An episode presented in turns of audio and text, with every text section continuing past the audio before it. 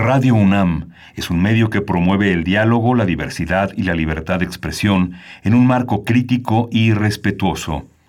Los comentarios expresados a lo largo de su programación reflejan la opinión de quien los emite, mas no de la radiodifusora. Radio UNAM presenta Primer Movimiento. El mundo desde la universidad.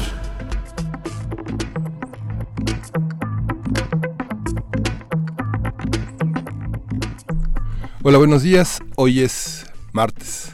Hoy es miércoles. Hoy es miércoles 15, 15 de mayo y nada menos que es Día del Maestro. Felicidades a todos nuestros radioescuchas que ejercen la docencia y que tienen la fortuna de tener maestros en su adoratorio personal. Berenice Camacho, buenos días. Muy buenos días, Miguel Ángel Quemain. Hoy es miércoles, así es. Eh, felicidades a ti también, felicidades a toda la planta docente de esta universidad y en general del país, a, quien, a quienes nos escuchan y ejercen esa, esa hermosa profesión. Un saludo afectuoso, muchas gracias por todo.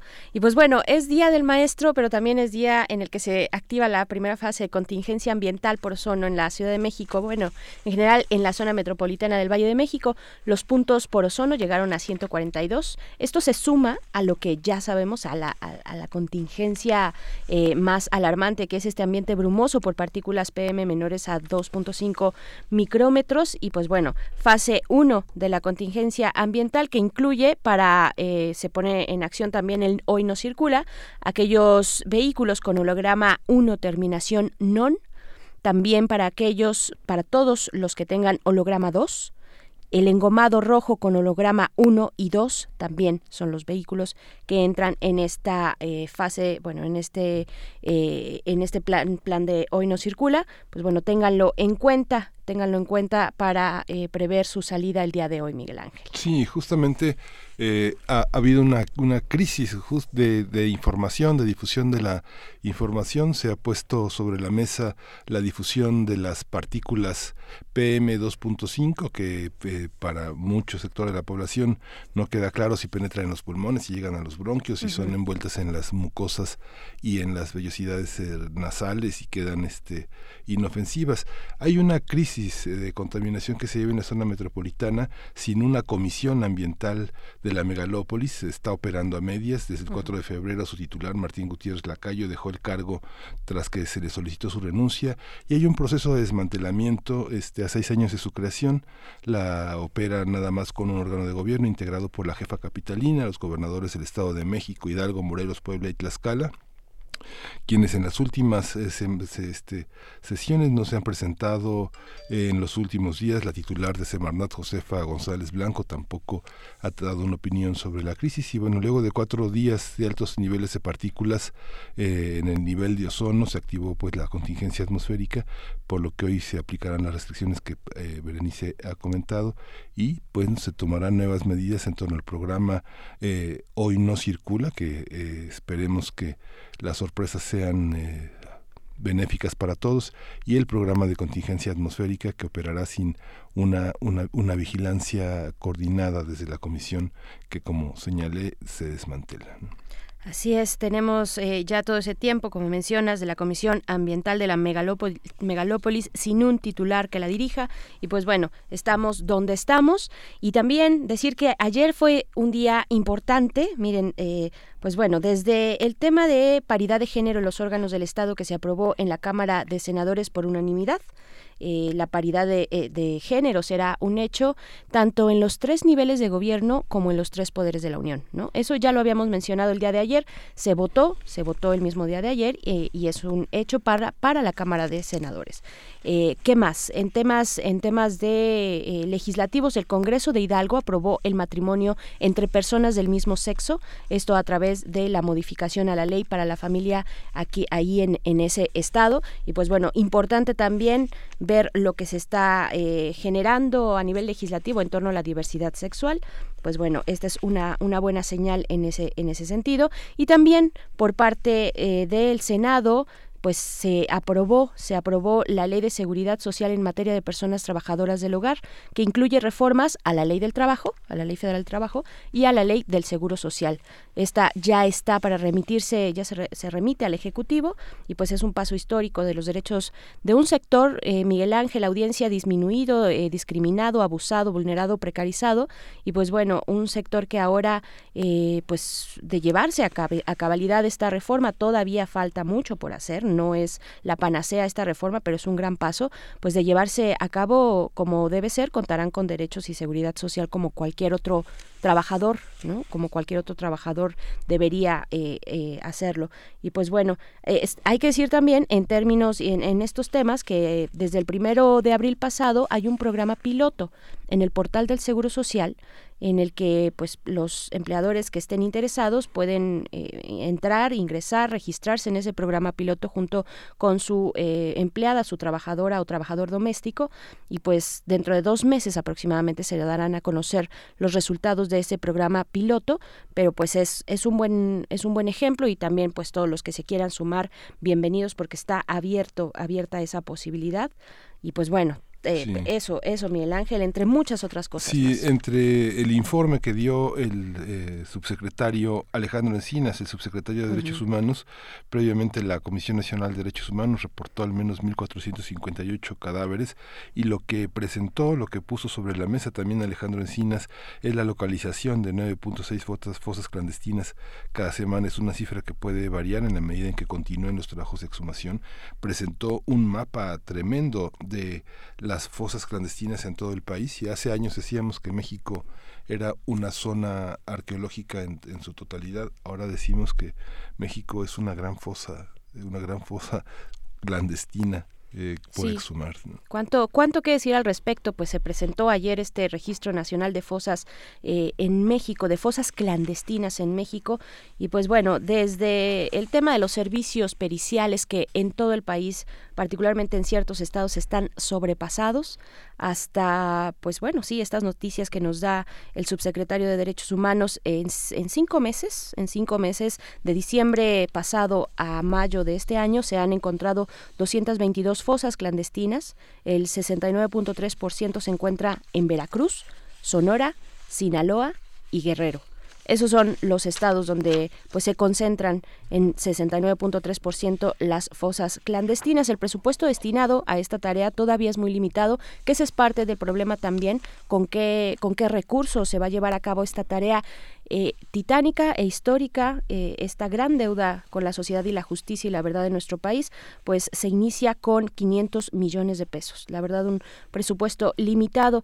A esto y como sorpresa, y ya para también por mi parte cerrar este comentario, Miguel Ángel, se eh, podemos agregarle esta, esta noticia que ha generado mucha polémica, asombro, desazón cuando la Fiscalía General de la República ah, eh, pues llama a la, a la población, recomienda a la población pues tener una muestra de ADN de sus hijos.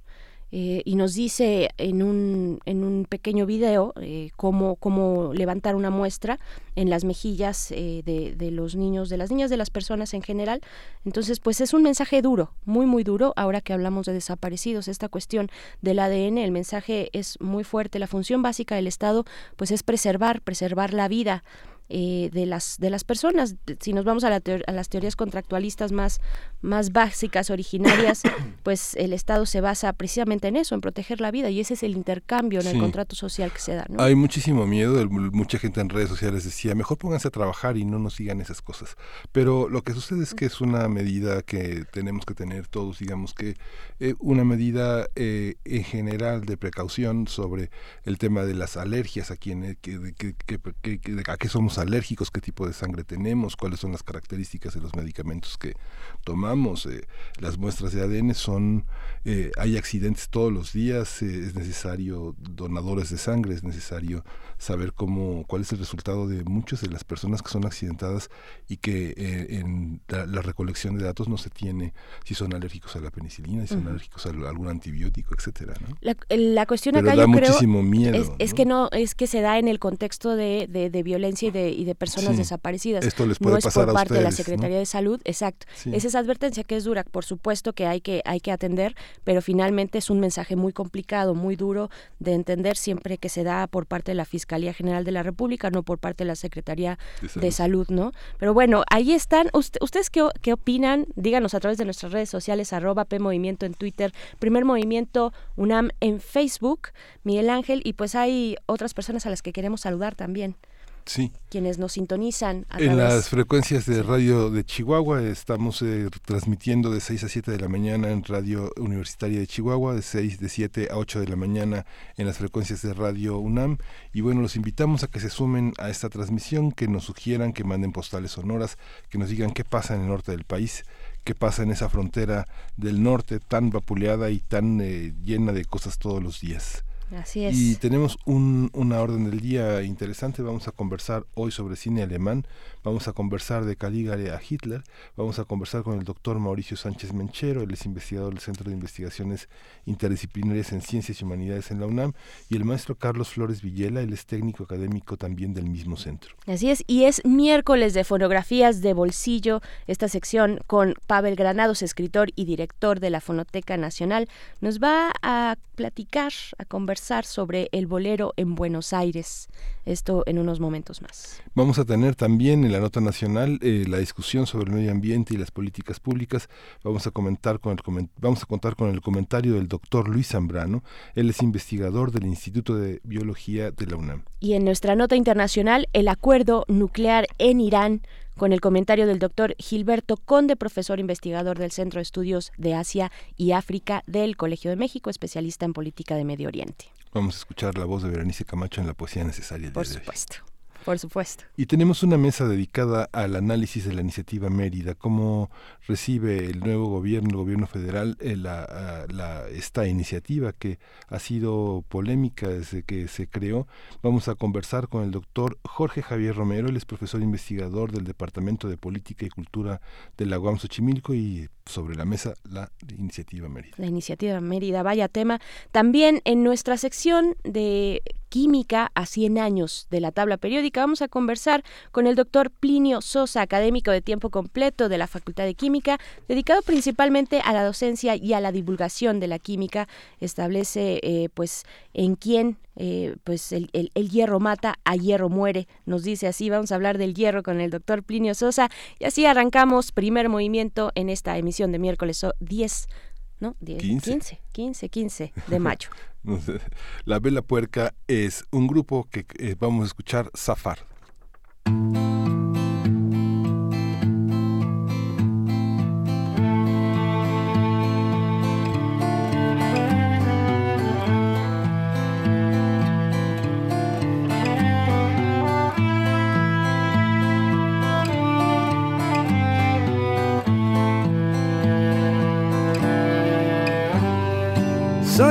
Ciudad con todo lo que ves, con su ruido, con su gente, con su me vejez y no puedo evitar el humo que entra hoy. Pero igual sigo creciendo, soy otro carbón, no voy a imaginar la pena en los demás.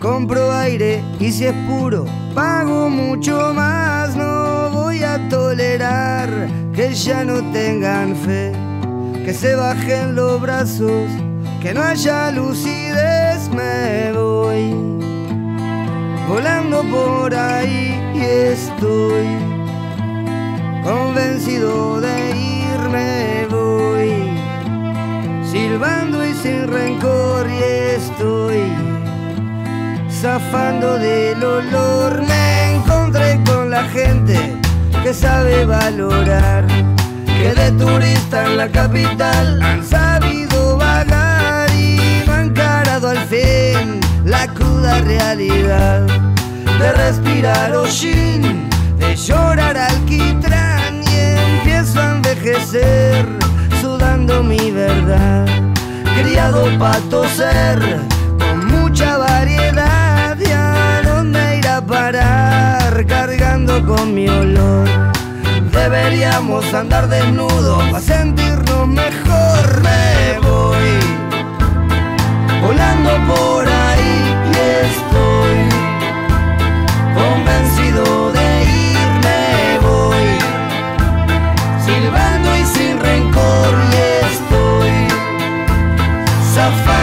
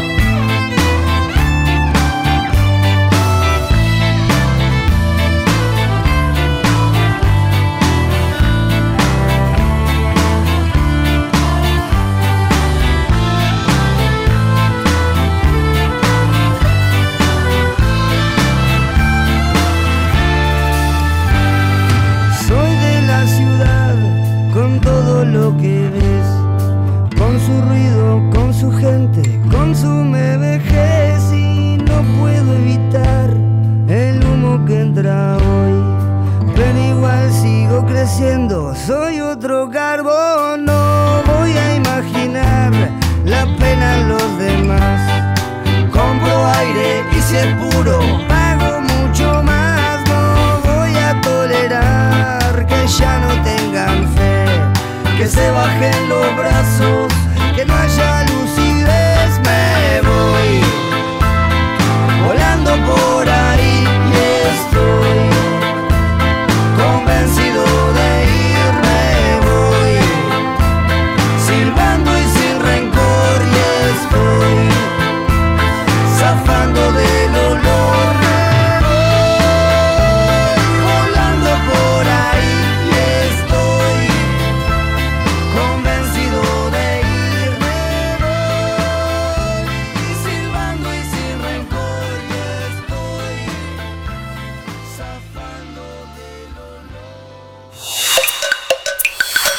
Primer movimiento. Hacemos comunidad.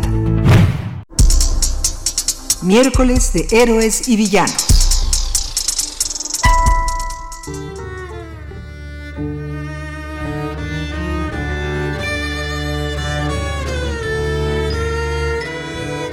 Desde sus inicios, el cine alemán ha sido reconocido por su calidad, por la variedad de sus temáticas y por el talento de sus realizadores. Incluso se reconoce a los alemanes Max y Emil Sklandanowski por ser inventores del bioscopio, con el cual lograron capturar el movimiento antes de los hermanos Lumière. La primera película alemana fue producida en 1913 con el título El estudiante de Praga, una adaptación de la obra de Edgar Allan Poe. Tras finalizar la Primera Guerra Mundial, surgieron directores como Robert Weiner, Weine, realizador de El gabinete del Dr. Caligari, Friedrich Wilhelm Murnau, eh, director de Nosferatu, una sinfonía de horror, o Fritz Lang, director de Metrópolis. De la época nazi sobresale el documental Olimpia sobre los Juegos Olímpicos de 1936. Para conocer más sobre el cine alemán, el Centro de Investigaciones Interdisciplinarias en Ciencias y Humanidades invita al curso Historia del Cine Alemán de Caligari a Hitler, que será impartido por Elke Kupan, Mauricio Sánchez y Carlos Flores. El curso se realizará el 17 de mayo el, al 28 de junio en la sala de videoconferencias del SEICH, la Torre 2 de Humanidades, quinto piso, Ciudad Universitaria. A partir del curso del Sage hablaremos sobre la historia del cine alemán, cuáles han sido sus temas, sus glorias y vergüenzas, así como su lugar en la historia de la cinematografía mundial. Eh, nos acompañan el doctor Mauricio Sánchez Menchero, él es investigador del Centro de Investigaciones Interdisciplinarias en Ciencias y Humanidades de la UNAM, maestro y doctor en Historia y Comunicación por la Universidad Complutense de Madrid. Bienvenidos. Bienvenido. Buenos días.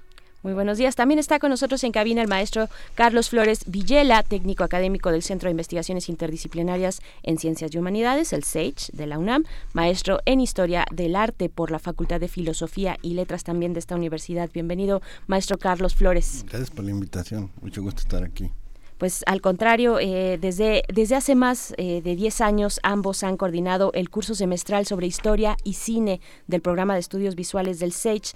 Y pues bueno, antes de entrar al aire nos comentaban pues un poquito de estos, de estos momentos, de estos talleres, de estos cursos que eh, pues han ido generando a lo largo de, pues, de- del programa de estudios visuales. Cuéntenos ahora pues cuáles son las, las temáticas, qué decir, qué decir del cine alemán, particularmente de esta época, que es el cine de principios de siglo, del siglo pasado. ¿no? ¿Qué decir? maestro Bueno, eh, en, en primer lugar, este, un saludo a toda la, la audiencia. Este, muchas gracias por la invitación. Y ciertamente esto- este tipo de cursos son para reflexionar en torno a la producción cinematográfica en distintas partes del mundo.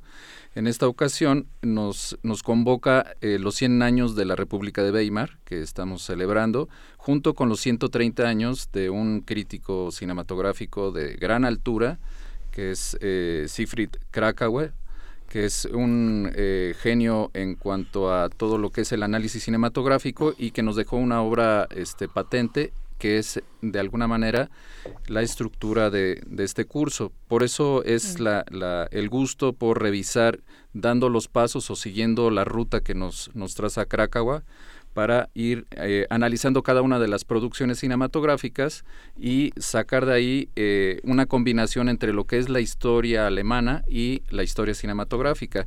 Nuestro, ah, nuestra apuesta en estos cursos siempre ha sido la historia en el cine, el cine en la historia, ¿no? En, en ese, en ese juego, en ese binomio, tratamos de que la gente que asiste eh, tenga un panorama general, el contexto general de, de la producción, de los productos y del consumo, de un periodo en específico y en particular vemos cada una de estas producciones con, con más detenimiento. Este, una aclaración sobre lo que decías. O sea, de lo que dijiste los hermanos Klandlanowski, empezó a hacerse cine en Alemania, como se hizo cine en Francia y en Estados Unidos. Lo que pasa es digamos, por la Primera Guerra Mundial y muchas cosas. En un momento dado se pensó, por ejemplo, que la primera película alemana era El gabinete del doctor Caligari, ¿no? Y conforme se ha profundizado en la historia del cine y todo, pues, se ha encontrado mucho más material anterior, ¿no? Y de hecho hay todo un congreso que se realiza en Italia donde presentan los descubrimientos de un cine que se hizo ya hace más de 100 años, ¿no? Y cada vez aparecen más sorpresas, ¿no? Entonces el cine alemán sí tiene una historia igual de centenaria o más que la, francesa, la de Estados Unidos, ¿no? Empezó junto con el nacimiento del aparato. Sí, las guerras que abrieron modos de comunicación, pero que también cerraron otros, comentábamos Berenice y yo fuera del aire, y uno dice, cuando se aproxima al aprendizaje del alemán se da uno cuenta de que hay otro mundo que no circula ni en francés, ni en italiano, ni en español, ni en inglés, es un mundo casi secreto, ¿no? Si uno ve los semanarios como Spiegel o este Stern, semanarios de ese tipo, uno se da cuenta de que las novedades editoriales cinematográficas nunca las verá uno seguramente. ¿no? Esta parte son 13 películas eh, este, en, el curso que cuentan una historia. Krakauer eh, hace una historia de una historia y una historia de la psicología alemana. ¿Cómo, cómo está organizado este curso? Justamente ahora acaba de terminar un curso en el MOAC que Laura eh, este, González Flores y David Wood hicieron sobre las teorías del cine este, sobre los lenguajes del cine. Ahora empieza uno sobre las historias del cine, cómo podemos entender una mentalidad a través del cine, pero cómo podemos entender una realidad social y política. Ya lo hicieron ustedes, forma parte de la experiencia. Sí, eso es bien interesante porque Krakauer, por ejemplo, eh, parte de que el análisis cinematográfico eh, para hablar de esta psicología, decía que no hay eh, como una expresión artística como la del cine, porque es colectiva. Entonces ahí hay varias, este, convoca varias expresiones, varios colaboradores que, que hablan de una sociedad. Y dice eso por una parte, pero también el cine llega a grandes masas. Y entonces eh, en esa posibilidad de estudiar a los públicos y estudiar a la producción cinematográfica es que él sacaba conjeturas sobre la psicología que estaba viviendo eh, la Alemania de, Weimar, por, por, ejemplo, o de la preguerra con, con la, este, lo que estaba comentando el maestro Carlos, eh, sobre esta pequeña producción que ya empezaba a influir. Por ejemplo, dice Krakauer que los movimientos de cámara que sorprenden en el expresionismo ya venían desde la, la guerra, desde el cine de, de propaganda. Ese movimiento de cámaras o el manejo en submarinos ya habla de eh, la utilización a posterior que van a hacer estos grandes eh, directores o después de, la Gran Guerra, eh, todo el desarrollo eh, a cuentagotas, pero ya aparece UFA y estas grandes producciones. Entonces, todo, todo ese material, lo que es impresionante de Krakauer es que este libro lo escribe ya en los 60 y sin volver a ver esas películas. O sea, tenía una memoria como de elefante, como eh, Brodel, ¿no? que también escribe su Mediterráneo en la cárcel cuando está la Segunda Guerra, eh, una capacidad de memoria que le ayuda a, y, lo vemos ahora con una actualidad y una fuerza. Hay algunos elementos que dices, bueno, esto a lo mejor habría que discutirse. Eh, eh, a lo mejor ahora tenemos más recursos y podemos ver una y otra vez las películas y podemos hacer un análisis más pormenorizado. Pero él, sin volverlas a ver y desde Estados Unidos hacer este libro, es, sigue siendo impactante, ¿no? Un gran pensador. Carlos Flores. Ahora, lo cierto es que se están haciendo nuevas revisiones, ¿no? Por ejemplo, hay un gran teórico y, historiador del cine alemán Thomas el César, que dice que mucho de lo que plantea Krakauer en este libro se cae al ver más parte de la producción. Es un poco el fenómeno que pasa con el neorealismo italiano, ¿no? En un momento dado solo pensamos en el neorealismo italiano. Y el neorealismo italiano es una parte muy pequeña de la producción global italiana de cine, ¿no? Entonces este cine que tiene un gran peso con el gabinete del doctor Caligari, incluso a nivel mundial, ¿no? Y que tiene ciertas repercusiones en la misma industria alemana, ¿no? Este abarcó muy bien este periodo y la selección sí de Krakauer es muy buena para explicar lo que vino después, lo que explica en su libro, pero en torno a, la, a los nuevos hallazgos sobre la producción alemana, un poco como que se cae, ¿no? Pero de todos modos sigue siendo uno de los libros fundamentales de historia y de teoría del cine, de eso no cabe la menor duda. Claro, justo, justo les iba a preguntar si, eh, si lo que vamos a ver eh, se engloba, evidentemente se engloba en el expresionismo el cine expresionista alemán, pero hay algo que se desborde, hay algo que, que no hemos visto y que tal vez por, por practicidad encasillamos en el expresionismo alemán, pero otros elementos. Sí, de hecho, mira, de hecho hay quien dice que la única película expresionista es el gabinete del Ah. doctor Caligari, ¿no? Ahora, sí es cierto que, sobre todo por los decorados, porque están hechos en base a pintura expresionista. Sí, es fantástico. Ahora, hay un fenómeno muy interesante con esta película. Viene a ser como el canto del cisne del expresionismo. El expresionismo es un movimiento artístico, pictórico y literario de inicio del siglo XX. Y esta película, este año, cumple 100 años de que se estrenó. El gabinete, precisamente, eh, digamos, es la otra parte de- del curso, ¿no? Festejar los 100 años de esta película. Ajá. Entonces viene a ser como el canto del cisne del expresionismo.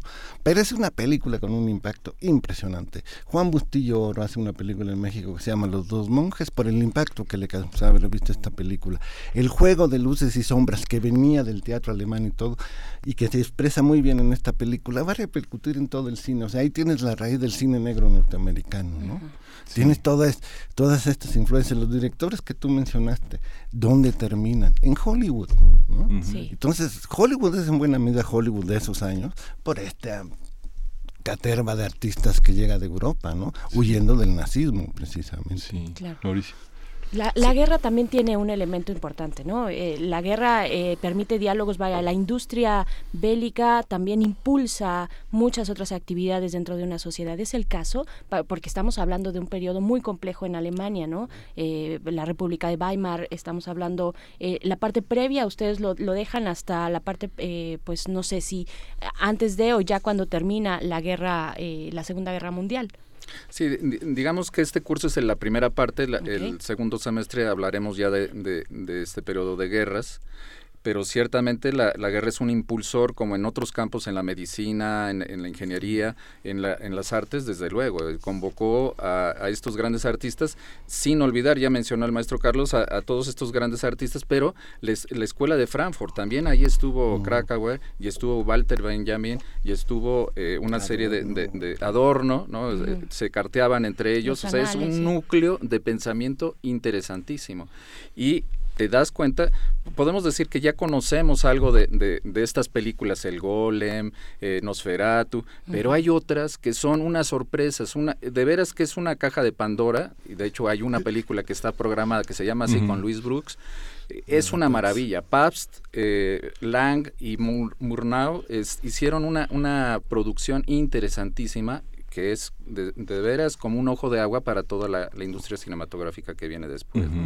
¿Cómo, es el, ¿Cómo es el programa? Cuéntanos un poquito del programa. ¿Qué, qué películas vamos a ver y qué, qué, qué significa en el contexto de este desarrollo de la primera mitad del siglo XX? El programa lo tenemos ahora sí que armado en base al índice del libro de Krakauer. ¿no? Ah, ok. Hay una introducción donde vamos a presentar un documental donde alguien habla justo del libro y las películas y todo esto, ¿no?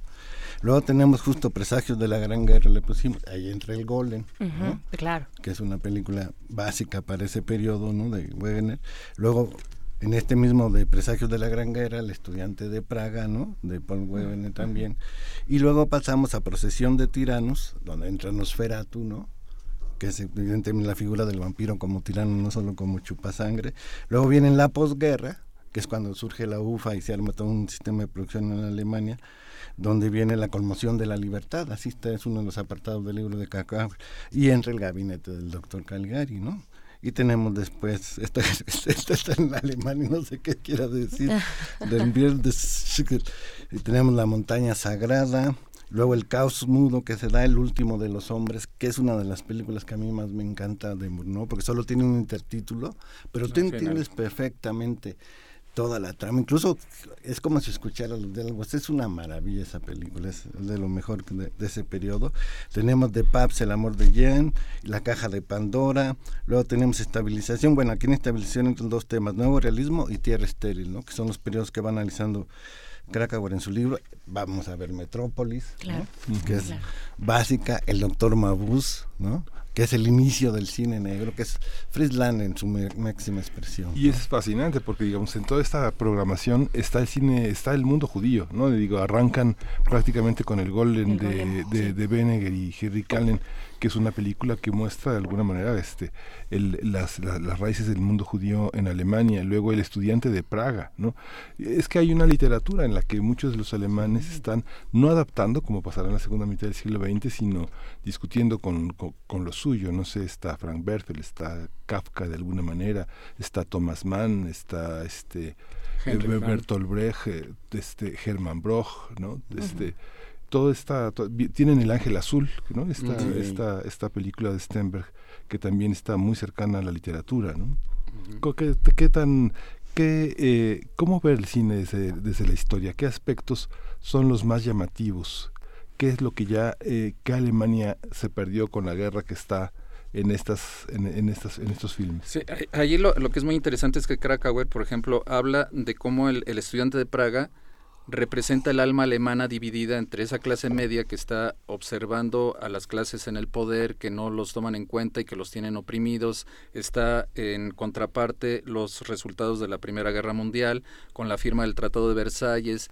Hay mucha carestía este, de bienes, la inflación se va a las nubes, hay una queja. Entonces ese estudiante de Praga que se desdobla, que tiene dos, dos partes, de hecho hay una escena donde él se está contemplando en el espejo y se dispara a sí mismo. Entonces es, como dice Krakauer, representando lo que es la sociedad alemana dividida y que no sabe qué hacer y se dispara a sí misma. ¿no?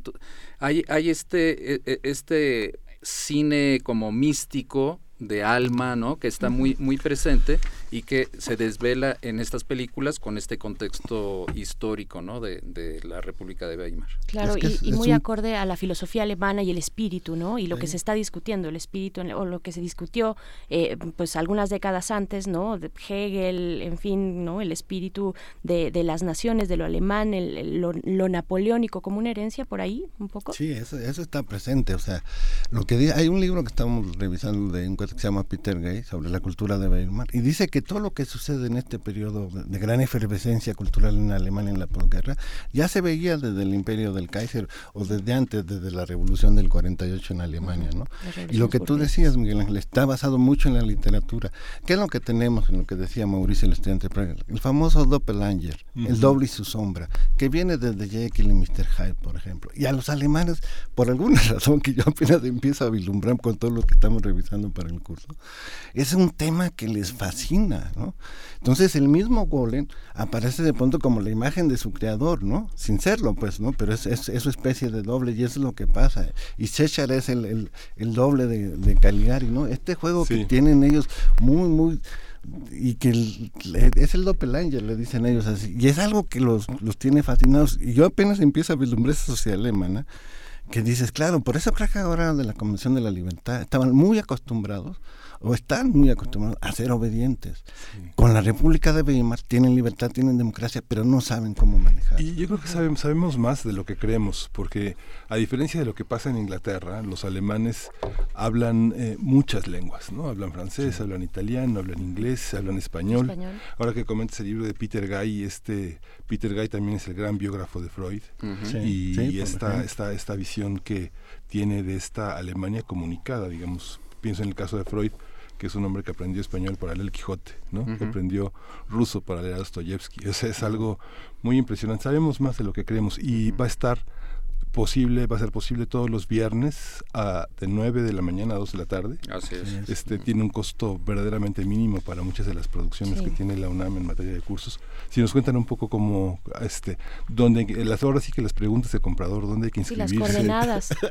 este, se inscribe uno en el cuarto piso de la Torre 2 de Humanidades, que es donde está el área administrativa del CEIS, preguntan por Mariguel Gómez, y todo el que tenga este credencial INAPAM, credencial UNAM, credencial de estudiante, cualquier escuela, tiene 50% de descuento. 50%. De hecho, la mayoría son estudiantes o maestros o compañeros jubilados ya que, quieren seguir estudiando y este, entonces en realidad les cuesta 300 pesos, ¿no? gratis. Claro, bueno, es hay- gratis prácticamente. Prácticamente. Eh, hay que decir que el costo, cuando- si no se tienen estas posibilidades de eh, ser estudiante, académico, eh, ex trabajador, el costo es de 600 pesos. Es una duración de 45 horas que va eh, todos los viernes de 9 de la mañana a 2 de la tarde, a partir del 17 de mayo y hasta el 28 de junio. De verdad que, que, que, que es imperdible, que, que envidia. Ojalá pudiéramos ir, pero todavía vamos a estar aquí. Están Miguel invitados. Ángel. Sí, Miguel Ángel. Sí, claro, están Muchas invitados. gracias, sí. Nosotros nos divertimos mucho preparándolo, aprendemos mucho preparándolo y más cuando Claro. lo estamos Es que cada, cada película es una clase magistral. Por ejemplo, en el Golem hay unos todo el- toda- hay una parte de la, de la literatura alemana que es muy curioso porque si uno la ve a retrospectiva, casi todo lo que van ustedes a presentar en este ciclo es anticipatorio, ¿no? Sí. Como el arte está diciendo lo que les va a pasar. Sí, ¿no? sí. En 1924, en 1922, ya está la presencia del líder, ya está la presencia de la opresión, el rechazo al otro, este, eh, un, un combate de la migración, un odio que viene desde el siglo XIX contra los, contra los judíos, contra los gitanos, contra los negros, contra los homosexuales, una misoginia muy poderosa, a pesar de que cierran con una de las grandes mujeres de la cinematografía, que es Leni Riefenstahl, con su El triunfo de la voluntad, una película que es tal vez la más grande película de la propaganda nazi, ¿no? Sí. Además de las lugar. Olimpiadas No, filmadas es- en el Sí. 35. No, pero esa, esa de la voluntad, sobre todo se, se, se- cuántas cámaras desplaza en, la- en, en el estadio, ¿no? Es una cantidad de 20 cámaras o más en el banderas eh, para hacer las tomas aéreas. eh, bueno, en fin, es, es una cobertura que hace Riefenstahl eh, estupenda, ¿no? Ella antes actriz también, ¿eh? es, es, es interesante tener en cuenta. Sí, yo creo que, que eh, en Alemania están ya los aires de, de este, el doctor Mabuse, es el Hitler, ¿no? Que está dominando, que hipnotiza, o el doctor Caligari, Sí. que, que tiene dominada la población. Sí hay estos aires de lo que se viene. Eh, para entenderlo mejor todavía, si tenemos el contexto histórico, podemos ir acomodando mejor las piezas y dice, ah, además de aprovechar y entender una película, el contexto y, y lo que nos, nos va contando cada una de, de estas películas en su conjunto es una maravilla.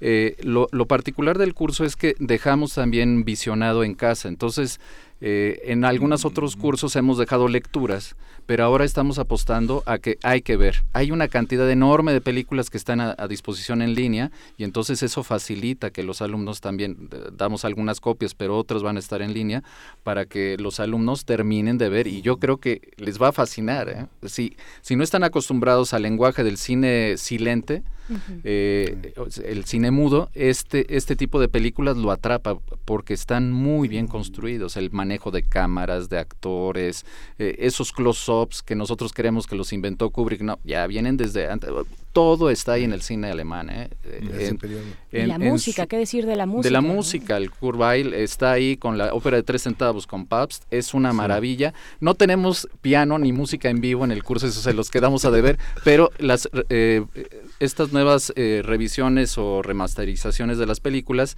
tienen una, una buena musicalización, las producciones de Kino o de, o de este Criterio Collection, la verdad es que bastante cercano a lo que era en su origen. ¿no? Sí, que mucho está en Criterion, que es inaccesible. Sí. Con una con una solo- con una compra de una película en Criterion paga uno tres cursos. Este, Pues sí. como este. ahora, eh, ahora ya las están poniendo en línea como un este un, Sí, una, una- sol- un solo canal. No sé si en México, pero en Europa sí está funcionando. en México Fantástico. todavía no, Del Toro pidió que se firmara una petición para que estuvieran subtituladas la, la- el streaming en español. Pues ahí está esta invitación, historia del cine, del cine alemán de Caligari a Hitler, este curso que se llevará a cabo en el Centro de Investigaciones Interdisciplinarias en Ciencias y Humanidades en la Torre 2, quinto piso, Ciudad Universitaria. Recuerden, a partir del 17 de mayo y al 28 de junio será todos los viernes de 9 de la mañana a 2 de la tarde. Todos los- los detalles, toda esta información está ya también en nuestras redes sociales, arroba P Movimiento en Twitter y Primer Movimiento UNAM en Facebook. Y pues bueno, no nos queda más que agradecerles y morirnos de envidia. Ojalá podamos hacernos un espacio para ir. Doctor Manuel Sánchez Menchero, investigador de... Mauricio. eh, Mauricio, perdón, eh, Mauricio Sánchez Menchero, investigador de este eh, Centro de Investigaciones Interdisciplinarias, el SEICH. Muchas gracias por estar acá. Contrario, gracias. Muchas gracias, Miguel Ángel. gracias. Y el maestro ustedes. Carlos Muchas Flores gracias. también, igualmente del SEICH, eh, técnico académico del SEICH. Muchas gracias. Muchísimas Feliz gracias a del Maestro. ustedes y un feliz día del maestro. sí. Gracias. Felicidades también. Vamos a escuchar un, un- un proyecto que es, que es que es muy interesante de Christopher Tigges que se llama Undertone Project, que pone eh, que es una reinterpretación de las bandas sonoras del cine alemán. Vamos a escuchar Bliar.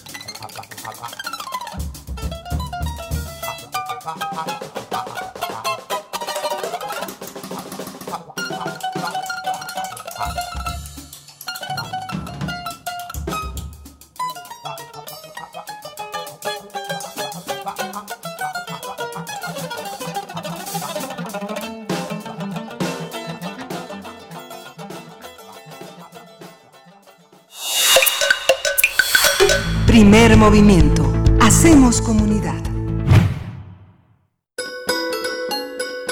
Fonografías de bolsillo. Es miércoles y en esta cabina sabemos que los miércoles Pavel Granados llega a hablarnos, a compartirnos sobre sus fonografías de bolsillo. Pavel Granados, quien es escritor y director de la Fonoteca Nacional y amigo de Primer Movimiento también. ¿Cómo estás, Pavel? Muy bien, Berenice. Muy bien, Ángel, qué gusto saludarlos. Pues hoy... Tu misión es dejarnos picados siempre. Sí, bueno, espero que hoy también lo logre. Les voy a contar, porque la semana pasada platicamos de Buenos Aires, del tango, pero Buenos Aires es una ciudad, eh, musicalmente no es nada, no es nada más el puro tango, bueno, es un país riquísimo, pero hay muchos otros géneros que se han dado en Buenos Aires. Quizá, fíjense, un, un, género también poco conocido, que sería bueno algún día platicarlo, es que un día en los años 40 visitaron Colombia, eh, Medellín, unos músicos, la orquesta de Eduardo Armani, y se quedaron sin contratos, sin nada, los, se quedaron varados a la mitad de una gira, y un, un músico, un, direct, un empresario, les dio trabajo y les dijeron, pero les puedo dar trabajo, pero quizá ustedes no puedan tocar la música que vamos a grabar, que es el es música porro, es Lucho Bermúdez. Los músicos dijeron, claro que vamos a tocar, y siendo músicos de tango, grabaron en esa ocasión música para bailar colombiana, el porro, que es un, género, bueno, como por ejemplo el año viejo, eh, que es la que se pone aquí en México, es un porro. Les gustó tanto que la llevaron a Buenos Aires y allá hubo una época, a finales de los años 40, principios de los años 50, en que los argentinos bailaron la música colombiana y de lo cual quedó pues un testimonio bastante amplio de música. Si quieren también un día les traigo, pero quedó una canción, el, ¿se acuerdan ustedes de El Ladrón, la que canta la Sonora Santanera con Sonia López. Ese es un porro eh, argentino. Ah, sí. O sea que es una pues quedó, quedó un género bastante amplio allá en, Buenos Aires. Pero allá en 1936 pasó algo muy curioso, que llegó un tenor mexicano, el doctor Alfonso Ortiz Tirado, y llegó en pleno invierno, que como saben es muy, muy frío en, en Buenos Aires, y llegó a dar un concierto. Pues resulta que no llegó nadie a, su concierto, estaba vacío, lo dejaron solo. Y el doctor Ortiz Tirado entonces hizo una, fue a un programa de radio y lo entrevistaron y él se le ocurrió decir así, miren, yo voy a, traje, este, estaba en mayo, estaba que, bueno, no, otoño apenas, ¿no? Entonces dijo, voy a dar este concierto a las madres, este, eh, argentinas. Su, como era un poco, una época un poco cursi, les dijo, su boleto, el boleto de entrada van a ser sus canas. Entonces, entonces, entonces, los empresarios le dijeron, doctor, está usted completamente loco, lo van a dejar eh, solo, no va a ir nadie. Pero resulta que al día siguiente estaba Buenos Aires, la, la calle llena de, de madres que habían atendido al, pues a la invitación del doctor Tristirado y claro, decía el doctor Tristirado en sus memorias que estaba toda la calle, a pesar del frío, lleno de señoras que claro, sus canas, que habían, estaban a punto de entrar a verlo. Bueno, les cantó, les cantó, les cantó Agustín Lara y ahí empezó a, les cantó una canción, les decía yo un poco cursi, porque les cantó una canción de Agustín Lara que se llama Cabellera Blanca, que está dedicada a las mamás, ¿no? Bueno, es una canción, yo creo que de las feas de Agustín Lara, porque dice un verso horrible que dice invierno hecho de llanto cuajado en tu cabeza. Esas son las canas, es una frase verdaderamente horrible de, de, Agustín Lara. Pero de ahí, Alfonso Ortiz, cada, Ortiz Tirado cada año cantaba esa canción en mayo, pues dedicada a las mamás. Eh, Ortiz Tirado se hizo a partir de ahí famosísimo en Buenos Aires, al grado que Buenos Aires empezó a exigir a los compositores mexicanos, a los boleristas, y se hizo toda una época del bolero eh, argentino. De hecho, hay quien dice que el mejor cantante de boleros nació en Argentina y que fue Leo Marini, quien después se hizo cantante de la Sonora Matancera. Pero también allá, por ejemplo, en 1941 se estrenó quizá uno de los boleros más famosos, que es solamente una vez de Agustín Lara. Se estrenó en 1941 allá en Buenos Aires. Se uno de los mejores boleristas mexicanos, eh, Genaro Salinas, eh, dicen que envidiado por los cantantes mexicanos quienes no lo querían porque era el mejor cantante, se fue a Sudamérica y allá se casó con una cantante argentina que se llama Malena, a quien le hicieron un tango que se llama Malena canta el tango y del que hay muchas versiones hasta películas. Entonces empezaron a requerir a los boleristas mexicanos, Elvira Ríos, Juan Arbizu, los cantantes de aquí de México se fueron a vivir allá e incluso Buenos Aires dio algunos compositores famosos, ¿no? Por ejemplo, uno de ellos fue, eh, bueno, los hermanos Expósito, Homero y Virgilio Expósito, hicieron tangos, no sé si ustedes se acuerdan de uno, que es un tango bellísimo que se llama Percal, que de pronto te hace no ¿te acuerdas? es una letra bellísima, pero ellos hicieron un bolero que lo grabaron en Argentina, se estrenó en Argentina, pero gustó tanto que los invitaron a los hermanos Expósito a darlo a conocer en Cuba y es un bolero quizá de los más estremecedores porque de verdad que tiene una versión estremecedora en bola de nieve que se llama Vete de mí que es un bolero, bueno, si un día lo, escuchan van a ver que es una canción de veras estremecedora, ¿no? Pero porque pues, es como ya, abandonar el amor, no vete de mí, como dice la letra, ahorita me acuerdo, pero Vete de mí es uno de los boleros de, verdad más bonitos, porque tiene la herencia del tango en cuanto a que el tango de los años 40 fue un tango muy refinado, como de gran, eh, casi un, casi, bueno, no casi, los tangos de los años 40 están recogidos en muchas antologías de poesía porque los argentinos se precian de esa nivel, altura poética que alcanzaron en los años 40, ¿no? Pero hay un compositor, pues ese sí, muy, muy importante, que, eh, que dio a Argentina, que es eh, Mario Clavel. Mario Clavel fue un compositor, un joven compositor allá a finales de los 30, que empezó a gustar primero del doctor Cristirado, otro cantante mexicano que estuvo en Buenos Aires, Juan Arbizu, él llegó allá hacia 1937 más o menos, siguiendo los pasos de Alfonso Ortiz Tirado, y llegó a la ciudad de Buenos Aires y gustó tanto que él se quedó a vivir 18 años en Argentina. Yo mm, me dio una alegría muy pues, grande porque fui a un restaurante en Buenos Aires y de pronto vi, era un restaurante como en los años 50 y vi muchas fotos de, pues, de artistas importantísimos, Carlos Gardel, Discépolo, así eh, Libertad Lamarque, eh, Ada Falcón, así que uno va viendo y de pronto vi que tenían ahí la foto de Juan Arbizu. Creo, creo que ya ningún argentino sabe quién era Juan Arbizu, pero me dio gusto ver un mexicano ahí entre las grandes figuras. Y muy famoso entre nosotros. Entre nosotros. Fíjate que me recuerda todo esto que de lo que estás hablando. Eh, bueno, Monsiváis cumplió 81 años el 4 de mayo ah, pasado. Todo lo tenía.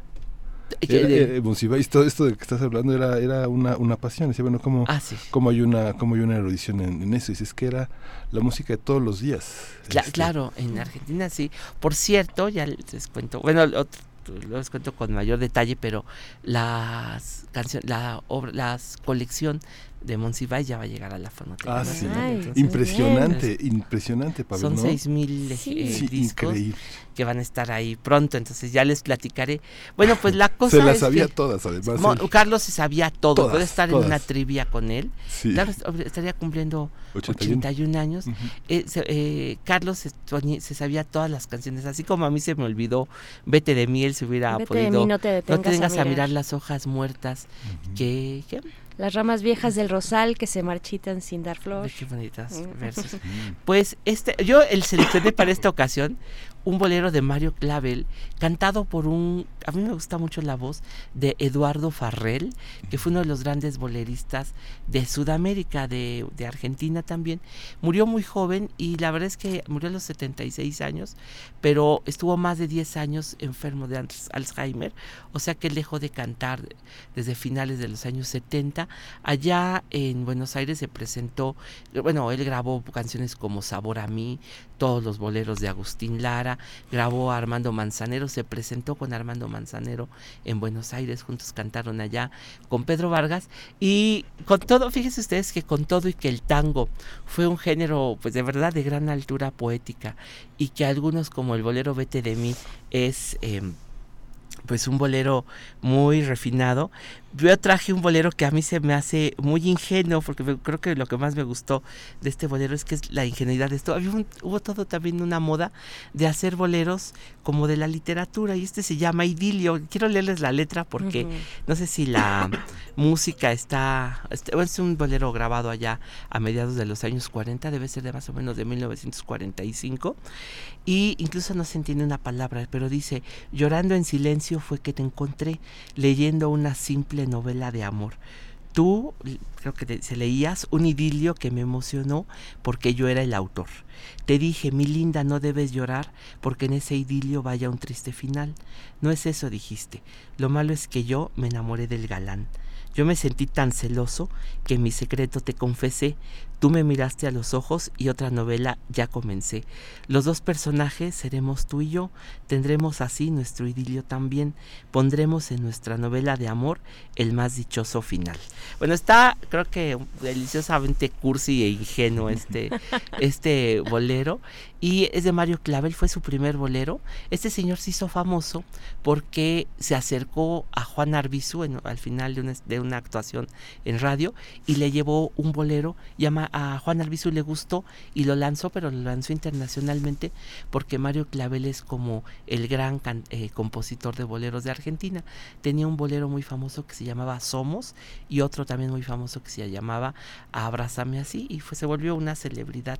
Pues este es el bolero, Es como el representante de los boleros argentinos que les traje. Pues ahí está, lo vamos a escuchar en unos momentitos más, Pavel. Eh, queremos, queremos invitarles además a que pues a que se suman, se, se, den una vuelta eh, por la fonoteca, por supuesto, y por la página para ver qué es lo que está ocurriendo por ahí. Y con... Eh, sí.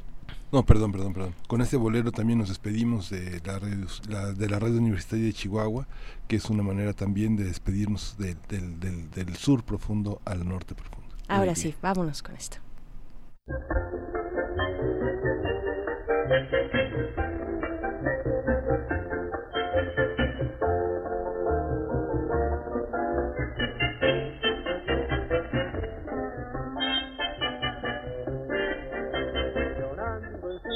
Silencio fue que te encontré,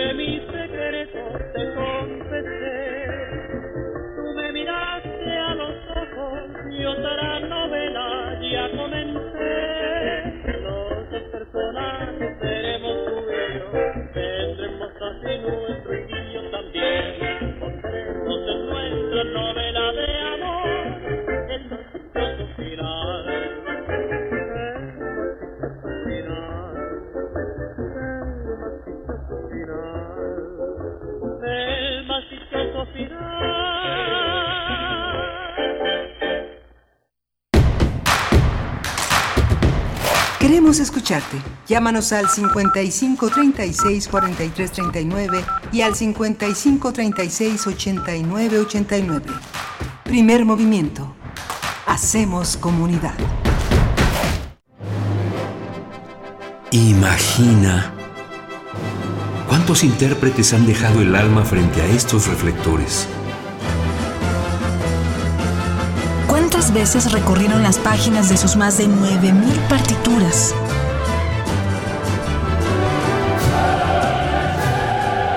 ¿O cuántos corazones han levantado en más de ocho décadas? Eso es experiencia sonora. Orquesta Filarmónica de la UNAM, domingos a las 12 del día por el 96.1 de FM. Radio UNAM Experiencia sonora. Misael ayudó a construir esta carretera, por donde va su nieta María, en el carro que le prestó su vecina Marta para llevarla a su boda con Francisco. El papá de Francisco, Sergio, es carpintero y fue quien construyó las bancas para la boda. Si alguno de ellos no hubiera participado, este beso jamás habría sucedido. La democracia es como la vida. Si participamos todas y todos, crece y sigue adelante. Para seguir construyendo nuestra democracia, contamos todas. Contamos todos. INE. El calor puede ser divertido y también fatal. Ten mucho cuidado con los autos. Nunca dejes a nadie dentro de un carro estacionado bajo el rayo de sol. Bebés, niños, adultos ni animales de compañía. Ni siquiera por unos minutos. ni siquiera con la ventana abierta. Siempre revisa al bajar del auto para que evites una desgracia.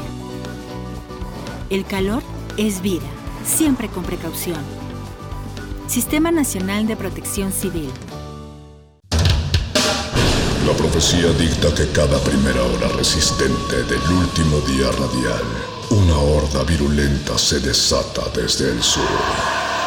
Cuando el momento llegue, tendrá solo dos opciones, ensordecer o gritar. Metálisis. El núcleo más duro de la radio. Viernes, 20 horas, por resistencia modulada, 96.1 de FM. Radio UNAM. Experiencia sonora.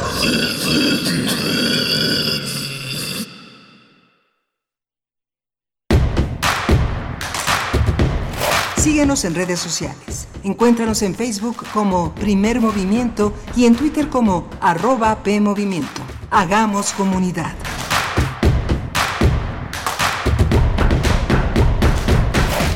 Son las 8 de la mañana con 3 minutos. Regresamos para iniciar la segunda hora de primer movimiento en este miércoles 15 de mayo, Día del Maestro. Eh, felicitamos y saludamos de nuevo a los maestros y maestras, a toda la planta docente de esta universidad y de todas, a todos los profesores, desde los normalistas hasta los profesores universitarios eh, especializados de posgrado, en fin, a todos aquellos que eh, día con día ponen todo su interés en nuestro aprendizaje, pues muchísimas gracias. Y saludamos también a quienes nos sintonizan a partir de este momento. Miguel Ángel Quemain, tenemos escuchas en Morelia.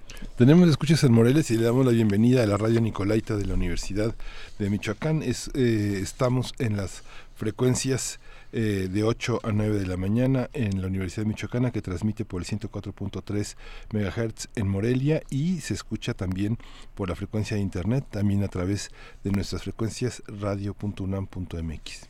Así es, y pues bueno, después de haber tenido una primera hora de verdad bien, bien interesante y, y en la que nos deleitamos desde eh, platicando desde el cine, el cine alemán de principios del siglo pasado en este curso que tendrá el Sage de la UNAM, también con las fonografías de Pavel Granados, las fonografías de Bolsillo y el Bolero en Buenos Aires y pues seguimos, seguimos porque viene nuestra nota nacional y nuestra nota internacional. En la nacional estaremos con, eh, platicando con el doctor Luis Zambrano, investigador del Instituto de Biología de la UNAM, acerca del medio ambiente y las políticas públicas. Vaya que es un tema importante para revisar en estos momentos, Miguel Ángel. Sí, y también tenemos el, en la nota internacional, vamos a tener el acuerdo nuclear de Irán, una, una eh, análisis importante de la geopolítica internacional con el doctor Gilberto Conde, que conocen ustedes, él es profesor investigador del Centro de Estudios de Asia y África del Colegio de México, especialista en política del Medio Oriente. Y bueno, le agradecemos a Alfonso de Alba Arcos su participación, a Pablo Estinto que dice, eh, ¿qué gris se ve la ciudad? Y no, no son los incendios, son las cenizas de mi corazón tras tu ausencia. Ay, Pablo, oh, apenas es miércoles, Pablo, tranquilo. Te mandamos un abrazo, Pablo, para, pues sí, a pesar de las cenizas y de lo gris de esta ciudad, pues estemos juntos, porque pues bueno, el, este, este presente y ese destino que nos tocará lo, lo vamos a compartir, así es que mejor estar abrazados y, y, hacer catarsis juntos. Nada más, eh, también comentarles e invitarles, eh, Pablo Granados, eh, una vez que salió de, de esta cabina, pues nos, nos comentó que hoy hay una conferencia en la Fonoteca Nacional acerca de la distribución de la música digital, un tema de verdad muy interesante y también que está por estrenarse la segundo, el segundo número de la serie de Zapata que eh, realizan en la Fonoteca Nacional. Así es que bueno, pueden consultar todos los detalles en fonotecanacional.gov.mx y ahora sí, vámonos con nuestra nota nacional. Primer movimiento. Hacemos comunidad. Nota Nacional.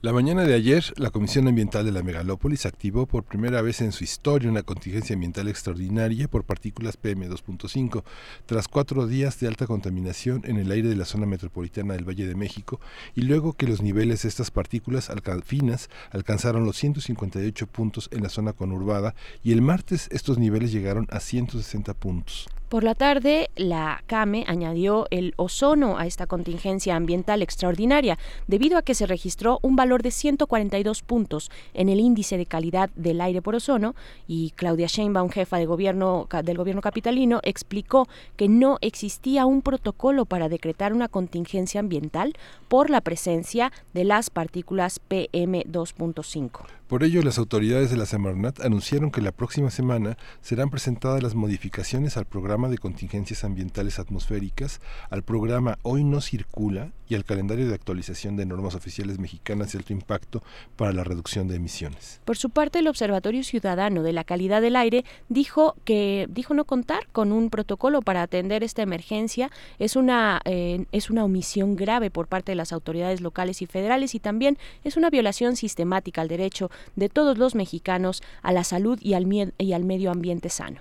A partir de la alarma y contingencia en la Ciudad de México, vamos a analizar la relación entre el cuidado del medio ambiente y las políticas públicas, cómo debería ser y cómo se cristaliza hoy en los planes del gobierno federal y capitalino. Está con nosotros el doctor Luis Zambrano, quien también usted conoce bien, él es investigador del Instituto de Biología de la UNAM y un hombre eh, permanentemente preocupado por la cuestión de la conservación y del medio ambiente. Hoy, Miedo Ambiente, Luis, ¿cómo estás? Miedo Ambiente. Hola, buenos días Miguel Ángel, buenos días Bernice, ¿cómo están? Hola, muy bien, muchas gracias. Pues sobreviviendo, sobreviviendo, doctor Luis Zambrano, eh, pues a esta contingencia ambiental que que bueno, se torna de una manera distinta a la que habíamos, eh, al menos a, las que nos habíamos enterado y que habíamos pasado, eh, esta alerta ambiental. ¿Qué nos dice? ¿Qué, qué, qué, nos está revelando? Eh, ¿qué, ¿qué, de nuevo nos dice respecto a las políticas públicas en nuestro país y, y cómo, y bueno, en la Ciudad de México, que es un punto, el punto urbano más conglomerado y más relevante en términos ambientales, por lo mismo, por la cantidad de personas y de, y de movimiento que existe en esta ciudad? ¿Qué nos dice esta alerta ambiental? Bueno, yo creo que lo primero que nos, bueno, nos dice muchas cosas. Eh, nos dice, por un lado, que estamos sufriendo ahora fenómenos tanto a nivel global como es el cambio climático, o sea, parte del problema en términos reales ya lo estamos sufriendo el cambio climático, este, y en términos locales, o sea, también nos dice que existen fenómenos en términos locales, que son todas las destrucciones que hemos venido haciendo a lo largo de estos 200, 200 años en la Ciudad de México que han venido modificando el microclima y que han hecho de este un, un aumento en las posibilidades de mayor contaminación. Eso es lo que nos dice de entrada, que estamos conjuntando dos fenómenos, tanto global como local, que nos este que nos está afectando y nos va a seguir afectando si seguimos bajo este bajo este régimen.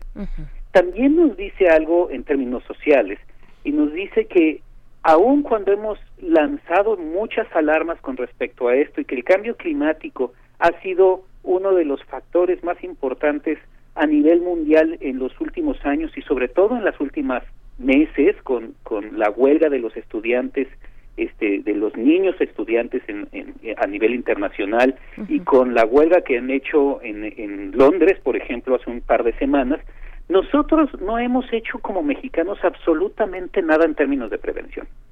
La prevención no se nos da y yo creo que ese es uno de los factores fundamentales a la hora de tratar de entender por qué estamos sufriendo muchos de los grandes problemas en términos de conservación y de ambiente, tanto en la Ciudad de México como en el resto del país.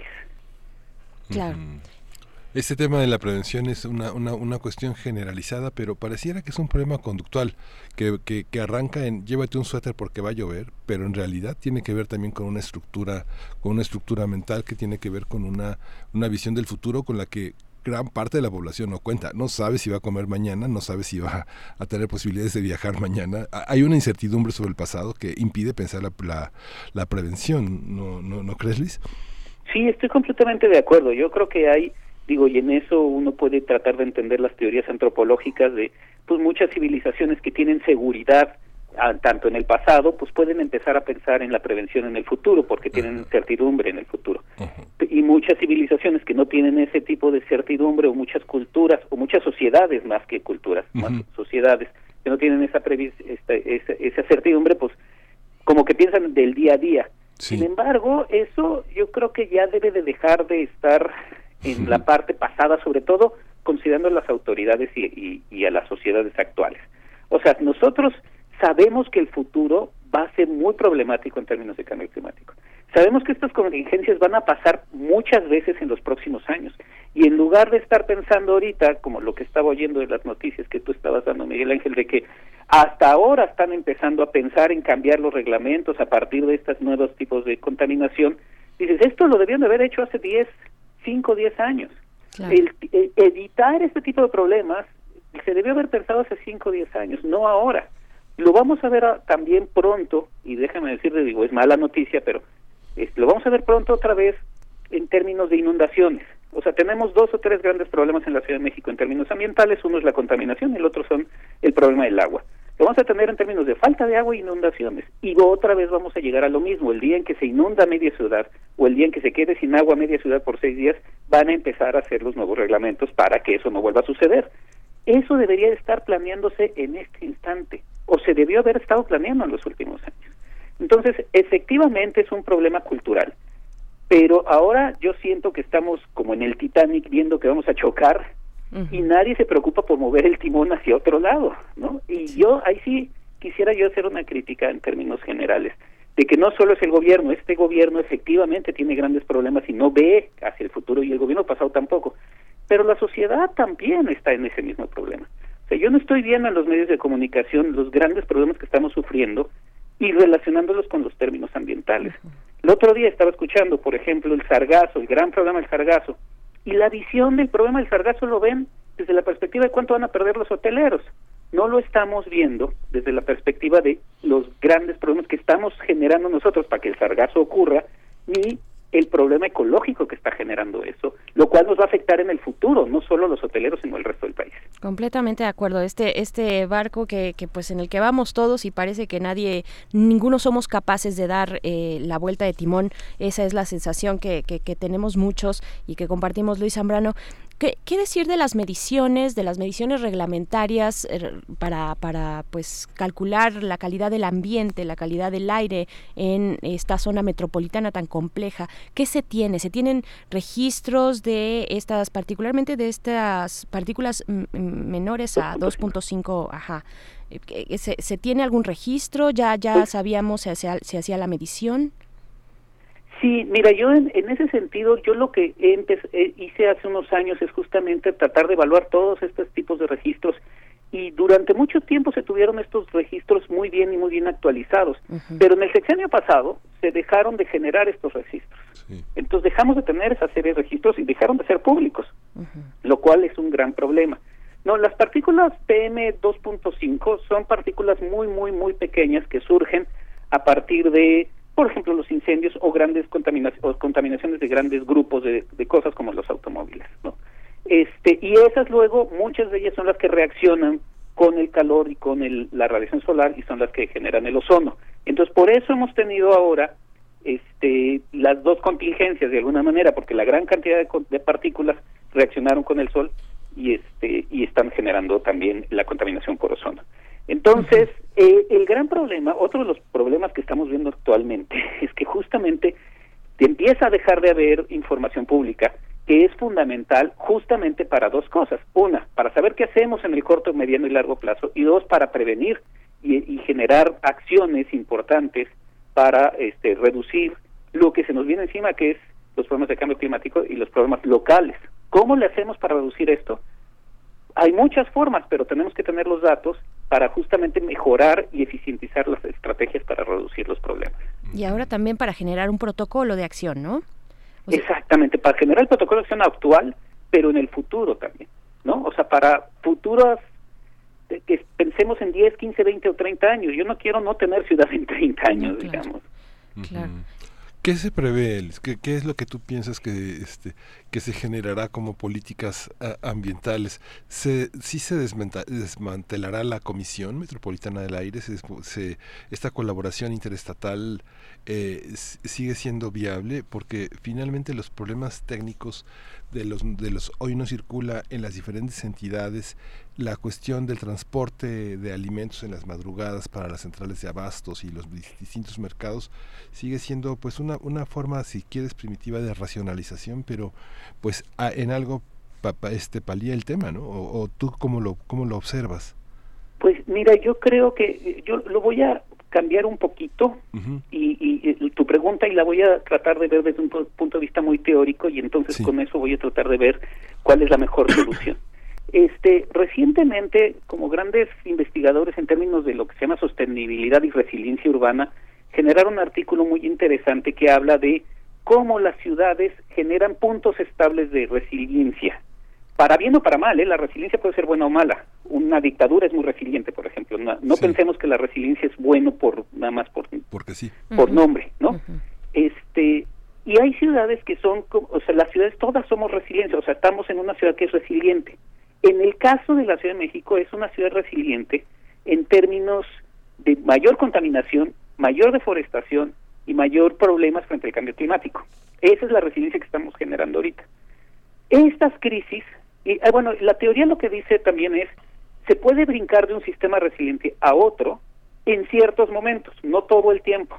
O sea, hay veces que es mucho más complicado y hay veces que es mucho más fácil. Ahora estamos en un momento, en términos sociales en que podría ser más fácil, porque todos entendemos que es un problema de toda la cuenca y ahí es donde viene parte de lo que tú me estás preguntando. La, el problema no solo es de la Ciudad de México, el problema es de todo el valle, incluye toda la, eh, la zona conurbada. Evidentemente es fundamental que haya una coordinación entre gobiernos. Eso no nos queda la menor duda. Evidentemente tiene que haber grandes cambios en actitudes tanto políticas como sociales para que busquemos este cambio de resiliencia de un punto resiliente al otro. Eso es como que lo que nos sugiere que sí podríamos ir pensando en, a lo mejor la CAME como está ahorita no, pero reestructurémosla para que funcione mucho mejor y haya este, coordinación bastante más interesante y más fuerte. Eso podría ser por un lado, pero el problema en contra de la resiliencia es la polarización que tenemos en estos momentos. Tenemos una polarización que en lugar de ver cómo le hacemos para solucionar el problema, que es un problema que nos atañe a todos independientemente de las ideologías, estamos usando el problema para atacar a los distintos bandos opuestos políticos, lo cual hace que evitemos tratar de solucionar el problema de manera real. Claro, y echándose la bolita de un lado a otro, ¿no? También la, la, bolita de lo que significa mantener, mantener además el derecho a un medio ambiente sano, que, que está estipulado también en la Constitución de la Ciudad de México, en esta, eh, en este experimento constitucional reciente, ¿no? Digo experimento porque hay muchos derechos en su interior que no necesariamente se sabe cómo, cómo instrumentar, cómo bajar, ¿no? El derecho a la ciudad, por ejemplo. Hay, hay muchas cuestiones eh, que cruzan por ahí, Luis Zambrano. Eh, tú, tú ves en este gobierno, hablando del gobierno de la Ciudad de México, México, pero también en el gobierno federal, ¿no? Porque pues no se puede solamente quedar en un punto y ya pues que los demás, eh, se, cada quien se rasque con sus propias uñas. Eh, ¿Tú ves voluntad real de, del gobierno de que eh, apostar por una por un futuro sostenible, sustentable? tenemos carencias tan básicas como en temas de ahora que mencionabas la CAME, la Comisión Ambiental de, Megalo, de la Megalópolis, ni siquiera tiene un titular. O sea, de, de ese tamaño pareciera como pues el desaseo de lo que está ocurriendo, ¿no? Sí, justamente ese es el, uno de los grandes problemas que yo veo, este, eh, en, no solo del desaseo, sino del desinterés. El desinterés de los distintos gobiernos, del el actual, del anterior, por el ambiente es clarísimo, por, este, por el medio ambiente, desde distintos ángulos, ¿eh? o sea, lo podemos ver a nivel local, este, con los, con, con la visión este, con las visiones de qué es lo que está sucediendo ahorita en, términos de contaminación, pero también uno lo puede ver a nivel federal con las visiones de generar una nueva refinería, por ejemplo, cuando estamos viendo que eso ya no debe de ser en términos de ver cómo le hacemos para solucionar y reducir las emisiones de gases de efecto invernadero, que en términos reales va a ser lo del cambio climático. No lo vemos, pero no solo, pero esto yo lo quisiera en, reflexionar a partir de dos cosas. Una, no lo vemos porque este gobierno no ha pensado así desde toda su vida, pero la segunda es porque la sociedad no se lo ha exigido.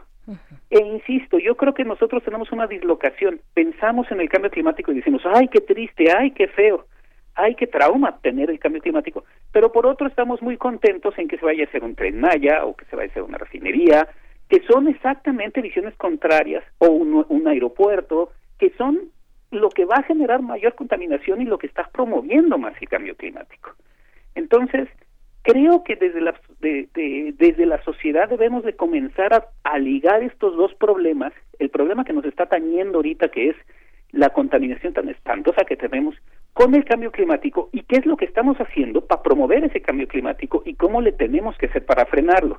En el momento en el que conectemos esos puntos y empecemos a presionar a los gobiernos, sea de la ideología que sea, para este, empezar a solucionar esas cosas, en ese momento es cuando el gobierno va a voltear a decir, ah, no, sí tenemos que ser más preventivos, sí tenemos que empezar a invertir dinero en prevención del cambio climático en la Ciudad de México, por ejemplo, lo cual está sucediendo en otros países. Por ejemplo, todo el estado de Nueva York va a invertir billones de dólares para prevención en el cambio climático en los próximos años y que la ciudad de Nueva York no se les inunde. Billones de dólares. Y ya lo están invirtiendo. Yo no estoy viendo ninguna política de algo cercanamente a lo similar en México, en ninguna ciudad ni en ninguna parte del país, ¿no? Claro, ya hay, es que el costo lo paga la gente, ¿no? El costo lo paga la gente. Anuncian millones de pesos en pérdidas, pero son para la gente. Exacto. Exactamente hay ejemplos interesantes ahora que mencionabas lo de Nueva York, o sea, desde, desde cuestiones donde la, la sociedad civil está muy atenta de lo que está ocurriendo en sus, en sus ciudades, eh, eh, en sus localidades. Eh, el ejemplo de, de, Notre Dame, la Catedral de Notre, Notre, Dame con el incendio, pues una organización ambientalista, Robin de Bois, eh, pues ya le dijo al gobierno francés que ese incendio, que en ese incendio se derritieron toneladas de plomo que ahora son un factor de riesgo ambiental constante, latente, se sigue desprendiendo y está en esa en ese área, ¿no? Y, y, pues le pide que, que, tome cartas en el asunto en ese sentido, ¿no? No en la parte romántica, vamos a reconstruir la memoria, digo que también es muy importante, pero la memoria de un recinto como ese, sino, sino desde esa perspectiva, como sacudirnos muchas de las, de las eh, pues inercias que traemos y, apuntar hacia esos lugares. ¿Qué, ¿Qué, tendría que.? Bueno, eh, también queremos preguntarte, y por la parte política, eh, Luis Zambrano, que tiene todo que ver con el ordenamiento ambiental de una ciudad. ¿tú, ¿Tú sientes, tú consideras que el gobierno de la Ciudad de México reaccionó tarde ante esta contingencia? Eh, porque es lo que eh, de pronto se vierten también en, en, los espacios de opinión que todos podemos compartir o muchos podemos compartir como en las redes sociales, sale esta postura de o esta o esta crítica de a ver cuándo van a levantar, eh, van a poner en acción el hoy no circula, la contingencia ambiental con todo. ¿Tú, tú qué opinas? Este, digo, francamente creo que sí reaccionaron muy tarde.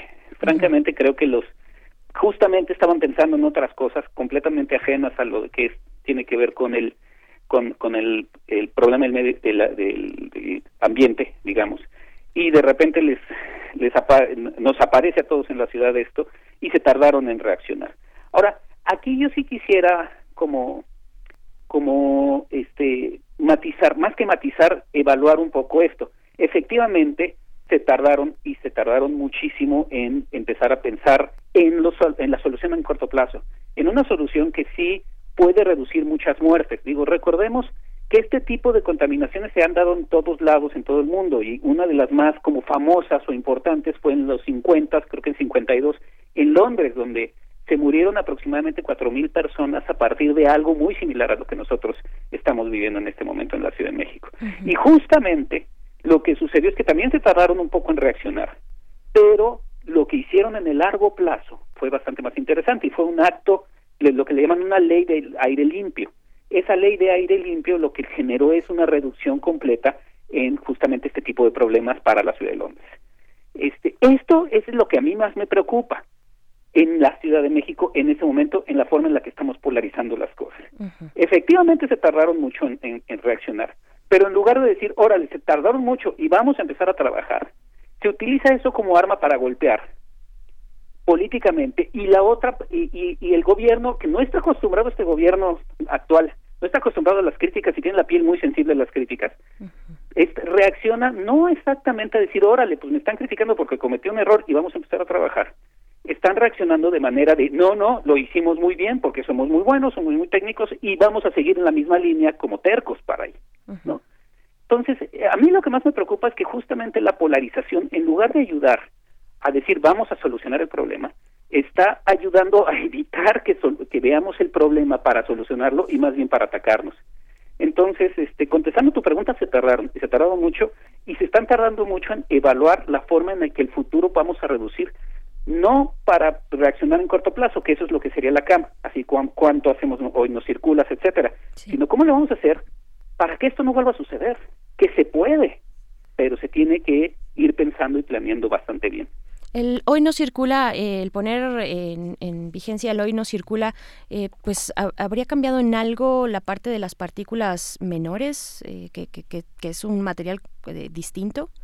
No, yo uno de los factores fundamentales en esto es que son estos problemas vienen de una serie de problemas chiquitos todos juntos, entonces se van sumando y se van acumulando los problemas.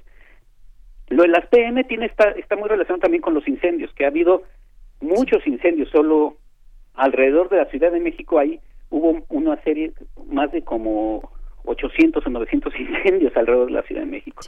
Este, solo en la Ciudad de México, en el Estado de México hubo 659 más o menos, ¿no? Este, y en la Ciudad 38. Esos tienen que ver con cambio climático. Este, esos tienen que ver con que los eventos extremos son sequías muy fuertes y normalmente hay incendios, pero no esas cantidades. ¿no? Entonces, a eso le sumas los automóviles, pues sí, este, entonces empiezas a tener serios problemas. Entonces, sí, los eventos extremos no podemos modificarlos mucho porque son parte del clima. Lo que sí podemos hacer es reducir el efecto nocivo de los eventos extremos. Y, por ejemplo, un efecto nocivo de los eventos extremos que podemos reducir en términos de clima es no solo no derribar árboles, como lo que hizo la Torre Mítica hace unos días, que derribó 60, 80 árboles, nada más porque se le antojó para hacer una construcción más, sino empezar a plantar árboles en distintas delegaciones, bueno, alcaldías ahora, ¿no? O sea, tenemos alcaldías como Iztapalapa que prácticamente no tienen árboles y eso genera una fuerte radiación en toda esa zona, lo cual modifica el clima de toda la ciudad. Si empezamos a reforestar la ciudad, vamos a empezar a reducir los eventos extremos como el del clima, por ejemplo. Claro. Sabemos a este momento cuáles podrían ser los daños que ocasionan este tipo de partículas, las PM 2.5. Pues mira, no, la verdad es que lo digo ahí como no soy médico, eh, no te no podría yo ayudar. Sé que hay muchos problemas respiratorios, sé que pueden llegar a generar problemas en el tracto digestivo eh, y en distintas partes. O sea, sí es un problema que tenemos que tener tomar mucho cuidado al, al verlo y es un problema que, sobre todo para las personas sensibles en, en, la parte en, el aparato respiratorio en el aparato digestivo este y en los ojos también por ejemplo este que, que deberían de, que deberíamos de atender Claro.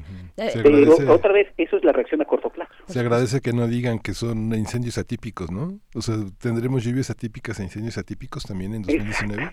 Sí, venimos eh, viviendo una vida atípica desde hace bastante tiempo. Eh, Luis Zambrano, eh, comentabas acerca de estas, de estos movimientos, de estos movimientos como el de los niños, esta huelga de los niños, que son también pues síntomas de lo que estamos viviendo como planeta y de una manera de afrontar, de afrontar el cambio climático y de poner un alto también desde la colectividad. ¿Nos podrías, tal vez, tal vez no todo el mundo está muy enterado de, de este tipo de, de cuestiones, de movimientos como el de los niños, la huelga de los niños. ¿Qué decir de ella? Bueno, mira, este, lo, que puedo decir es un poco la parte histórica del movimiento de la huelga de los niños, que fue este, una niña que se llama Greta, que es sueca, y que un día dijo, yo ya me cansé de que nuestro gobierno, el sueco, este, no esté haciendo nada con respecto al cambio climático. Yo tengo, en ese momento tenía, no sé si 14 o 15 años, a mí me va a tocar sufrir las consecuencias de que este gobierno no esté haciendo bien las cosas. Y entonces decidió hacer una huelga y no ir a la escuela y plantarse enfrente del Parlamento sueco todos los días durante la durante la hora de la huelga, durante la hora de la escuela. Los papás decidieron apoyarla, no porque estuvieran muy contentos porque no fuera a la escuela, sino porque este los papás decidieron que era una persona que estaba reclamando por sus derechos. Esto empezó a crecer muchísimo a nivel primero nacional, o sea, los suecos empezaron a darse cuenta que Greta existía, y luego a nivel internacional. Y entonces primero los europeos, los niños europeos empezaron a, hacer lo mismo que Greta en distintas ciudades y países de, Europa.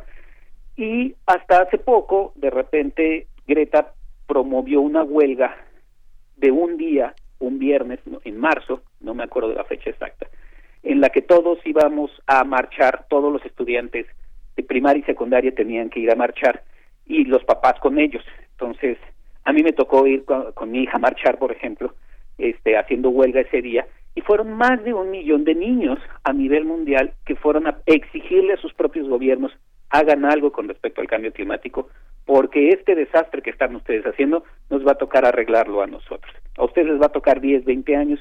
Esto que estamos sufriendo, imagínense, en la Ciudad de México, hoy, a nuestra edad, que ya somos adultos, pues lo vamos a sufrir un poco más el resto de nuestras vidas, pero a ellos les va a tocar solucionarlo y sufrirlo bastante más y, el, y, y presentárselos a sus hijos. Eso es el movimiento que está surgiendo a nivel internacional, que en México no se ve muy fuerte, pero que en el resto del mundo está empezando a ser bastante, bastante eh, sólido. Hacia ese le sumamos un movimiento que estaba funcionando mucho, sobre todo en Londres, este, en Londres, Inglaterra, en donde muchos estudiantes y muchos activistas con respecto a la a, a, la destrucción de la biodiversidad este empezaron a hacer no solo huelgas sino paros y detuvieron por ejemplo distintos puentes en Londres para evitar que el tráfico pasara por ahí. Y duró dura, y, y, duró bastante duró como una semana semana y media incluso grandes personalidades la misma Greta fue al, a, a estas serie de manifestaciones algunos este, artistas ingleses, etcétera, fueron a esta serie de manifestaciones para decir al gobierno dejémonos ya de andar viendo para otro lado el problema de la reducción de la biodiversidad, que además ahora el IPBS acaba de sacar su su, su documento. Y el cambio climático están siendo bastante graves y tenemos que hacer grandes cambios en, en, en la política pública. Pues, y, y, y de hecho el Parlamento reaccionó. Y el Parlamento inglés empezó a modificar las leyes justamente para la protección del ambiente. Pues estamos ya por despedirte, eh, estimado Luis Zambrano, doctor Luis Zambrano, investigador del Instituto de Biología. No sin antes, pues, eh, que nos compartas también cuáles son eh, las medidas que tú consideras para empezar o, o, los pasos que consideras importantes, los pasos iniciales para empezar a hacer conciencia, para reeducarnos en una cultura mucho más sustentable con el medio ambiente y con nuestra propia existencia, ¿no? Que va de por medio. Bueno, yo creo que eh, lo primero que, que tenemos que hacer es empezar a reconectar los puntos. O sea, de hecho, pronto voy a publicar un libro justo con respecto a esta serie de temas, ya cuando esté impreso se los se los haré llegar para presentarlo tantito. Sí, Pero tiene que ver antes de empezar a hacer recetarios y decir, no, ya no consumas plástico, no, ya este no uses tanto el carro, no, no tales y resembra y esas cosas. Uh -huh. Tenemos que empezar a modificar nuestra visión sobre lo que necesita este planeta, lo que necesitamos hacer como este planeta. Y que va desde cosas tan sencillas como qué pensamos que es el crecimiento y la felicidad. O sea, sí, pensamos que un gobierno se desarrolla más porque tiene un Producto Interno Bruto más grande. Y yo creo que ese es el tipo de cosas que tenemos que empezar a, a modificar. Y empezar a pensar otra vez en nuestra propia relación con el planeta, con la naturaleza propia. En zonas urbanas cuesta más trabajo, pero ver nuestro árbol de la casa de enfrente modifica mucho nuestra conducta en el largo plazo, sobre todo si vemos que ese árbol está sufriendo. Este, entonces, sí tenemos que empezar a, a, pensar, una, que somos parte de la naturaleza, y dos, que la naturaleza funciona de manera sistémica y compleja. Entonces, no la vamos a solucionar los problemas con una cosa, porque cuando solucionamos eso se genera otro problema, y cuando solucionamos ese se genera otro problema sino que tenemos que pensar de manera sistémica. Yo creo que por ahí podemos empezar justamente a ir repensando cuál es nuestra relación y nuestro papel en la naturaleza. Pues eh, está la invitación para que cuando eh, se publique este libro que nos comentas, Luis Zambrano, pues lo puedas comentar aquí también con toda la audiencia eh, y compartirlo. Importante no soltar estos temas. Ya estamos en otro momento y creo que sí es ya fundamental replantearnos, replantear nuestra propia existencia, como nos comentas. Luis Zambrano, muchísimas gracias. Muchísimas gracias tanto a ti, Berenice, como a Miguel Ángel. Pues este. Y y pues muchísimas, digo, ahora sí que esperemos que esto dure poco y como dice la gente que Tlaloc ayude ahorita, pero que eso nos permita tener un respiro para pensar en el largo plazo cómo vamos a evitar depender de Tlaloc constantemente. Claro, sí. claro. Y controlarlo también con las sí, inundaciones. Bueno, muchísimas Exacto. gracias. Hasta pronto, Luis Zambrano. Sí. Un abrazo. Gracias. Pues vamos a escuchar eh, de Sol Pereira, La Impositiva.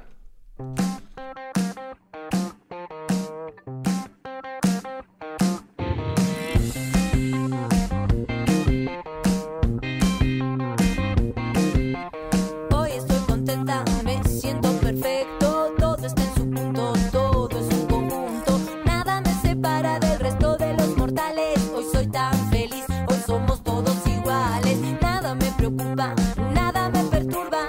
Me dedico al arte vivo para darte. No tengo problemas si no hay ingresos. Lo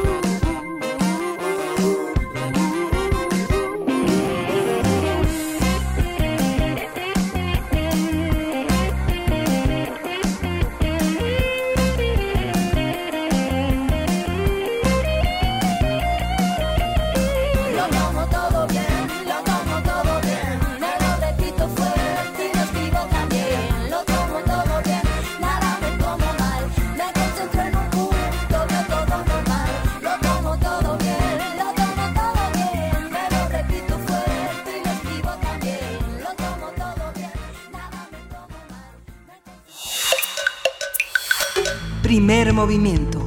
Hacemos comunidad. Nota Internacional. Irán anunció la semana pasada su retiro parcial del acuerdo nuclear de 2015. El régimen iraní había advertido que las sanciones económicas de Washington afectarían el llamado Plan de Acción Global Conjunto en el que todavía se encuentran Reino Unido, Francia, Alemania, China y Rusia. Hace un año, el presidente Donald Trump oficializó la salida de Estados Unidos de ese pacto y anunció que implementaría una serie de sanciones contra Irán al acusarlo de financiar el terrorismo internacional. El mandatario desmintió ayer el envío de 120.000 soldados a Medio Oriente para una ofensiva bélica contra Irán. En su visita a Rusia, Mike Pompeo, secretario de Estado estadounidense, aseguró que su país no busca una guerra con Irán, pero advirtió que responderá si sus, si sus intereses se ven afectados. Por su parte, Sergei Lavrov, ministro de de Exteriores ruso, dijo que fue un error de Estados Unidos retirarse del pacto e imponer sanciones unilaterales que prohíben mantener cualquier clase de relación con Irán. España anunció ayer que analiza el modo de participar en el instrumento comercial diseñado por Francia, Alemania y Reino Unido para garantizar la continuidad de negocios con Irán mientras se evitan las consecuencias de las sanciones impuestas por Estados Unidos. Haremos un análisis de los distintos argumentos y actores detrás del acuerdo nuclear con Irán, lo que simboliza y las posibles repercusiones de su disolución. Nos acompaña el doctor Gilberto Conde, profesor investigador del Centro de Estudios de Asia y África del Colegio de México, especialista en política del Medio Oriente. Bienvenido, doctor Gilberto Conde. Muy buenos días. Buenos días, Berenice. Buenos días, Miguel Ángel. Hola, buenos días. Un gusto, un gusto estar de nuevo con ustedes y la audiencia de Radio UNAM. Al contrario, eh, doctor Gilberto Conde, pues para hablar de este acuerdo nuclear, de la decisión eh, de, de, Irán también y, y, y, del contexto, tal vez sería importante primero empezar eh, a, a, platicar en qué momento está este acuerdo nuclear, cómo fue que se formó y cuál es la actitud de países como Estados Unidos ante él. El acuerdo nuclear eh, se empezó a gestar a, a finales de 2013 en, una, en un contexto complicado en la región, en el Medio Oriente, en el que había algunos actores, algunos gobiernos que estaban empujando hacia un conflicto con Irán, particularmente Arabia Saudí e Israel, y eh, el presidente Obama decidió que eh, había que parar cualquier posibilidad de que Irán pudiera desarrollar armas nucleares, pero pararlo por, por la vía diplomática.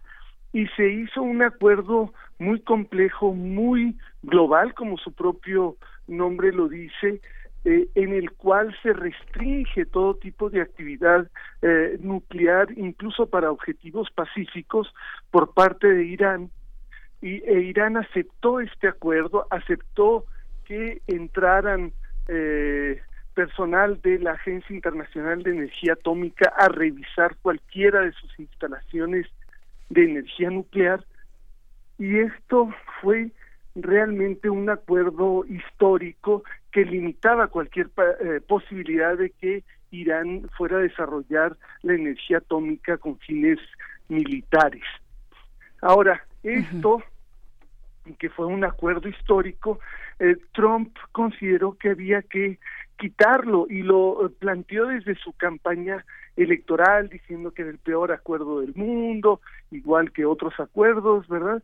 Que era el peor acuerdo del mundo y que había que eh, salir, sacar a Estados Unidos de este acuerdo para obligar a Irán no solamente a detener cualquier eh, posibilidad de eh, creación de armas nucleares, sino también para obligar a Irán a quitarle su apoyo a movimientos rebeldes eh, en el Medio Oriente, incluyendo Hamas o en Palestina o Hezbollah en eh, Líbano o los Houthis en Yemen o cualquier otro. Entonces, cuando llega el presidente Trump al gobierno, se empieza a poner de acuerdo con Israel y Arabia Saudí y termina por sacar a eh, Estados Unidos del acuerdo y a obligar a otros países, a otras empresas, a que apliquen las sanciones que decidió aplicar el gobierno de Estados Unidos. Las sanciones son tremendas. Irán dijo, yo me mantengo en el acuerdo siempre y cuando los otros signatarios que no se han salido del acuerdo me garanticen el mismo nivel de negocios y de bienestar que me garantizaba el acuerdo, incluyendo Estados Unidos. Y eso se fue garantizando más o menos, pero ahora que Estados Unidos ha radicalizado sus eh, sanciones a otros países y a otra y a empresas de otros países que tengan negocios con Irán, pues la situación se ha estado agravando para Irán y por lo tanto Irán ha dicho, bueno, ya no me están garantizando esto, entonces me salgo parcialmente del acuerdo. Dentro de 60 días empezaré nuevamente a eh, enriquecer uranio y a este y hacer cosas que el, el acuerdo me prohibía.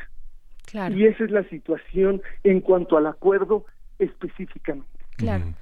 La manera de Estados Unidos de fincar acuerdos, de, de, quedarse cada vez más, de, de, manera más insular, ¿cómo condiciona el, el tema de las relaciones internacionales, de no permitir que las negociaciones con otros países se generen a los países que son considerados enemigos. Esto ya es un viejo tema, ¿no? De no le hables a, a mis enemigos, ¿no? No quiero verte junto a ellos. Eh, ¿Esto no cambia en las relaciones internacionales? ¿Esto no es una posibilidad que en términos de una búsqueda de paz cambie? Sí, bueno, eh, Estados Unidos, este, desafortunadamente o afortunadamente para ellos, pero desafortunadamente para las relaciones internacionales, es el país más poderoso económicamente todavía hoy. Eh, sabemos eh, toda la guerra comercial que ha desatado el presidente Trump con China, eh, pero dentro de este conflicto eh, económico diplomático también está la cuestión de las sanciones. Le han prohibido a China que eh, tenga eh, que le compre eh, petróleo a Irán, así como le han prohibido a Irak que le compre cualquier tipo de tecnología a Irán. Entonces, este tipo de sanciones que son, podríamos decir coloquialmente, de rebote, pues son este una cosa, digamos, atroz, porque si Estados Unidos quiere imponer sanciones a Irán, pues se, bueno, es decisión de ellos, ¿verdad? Pero ellos sancionan a cualquier país o a cualquier empresa que tenga negocios eh, con Irán. Entonces, si el si el si Estados Unidos decide aplicar sanciones a un país, obliga a que otros países, aunque sean parte del acuerdo, aunque sean este, no tengan problemas con Irán, aunque se den cuenta que Irán está cumpliendo con los acuerdos internacionales, etcétera, obligan a que ese país también aplique las sanciones. Es una cuestión realmente que no tiene sentido desde el punto de, de vista de las relaciones internacionales, como, como bien señalabas, Miguel Ángel. Ahora, la, la situación actual es realmente de suma peligrosidad. Yo creo que el presidente Trump, así como hizo con Venezuela, que, que le echó leña al fuego y empezó a decir y a, y a subir el tono y a hacer parecer que quería una guerra, y después se fue echando para atrás poco a poco, yo creo que es, es lo que quisiera en el caso de Irán, es decir, también aparentar que es muy fuerte y que logra cosas, este, pero al final no quisiera él la guerra. Sin embargo, en su equipo, gente muy poderosa dentro de, ese, de su equipo, sí quisieran una guerra contra Irán y sí quisieran cambiar al régimen iraní por, la fuerza desde afuera y esto pues sí hace que sea muy muy peligrosa la situación porque sí podría salirse de las manos con mucha facilidad sobre todo que los actores son muy variados, no es nada más Estados Unidos e Irán.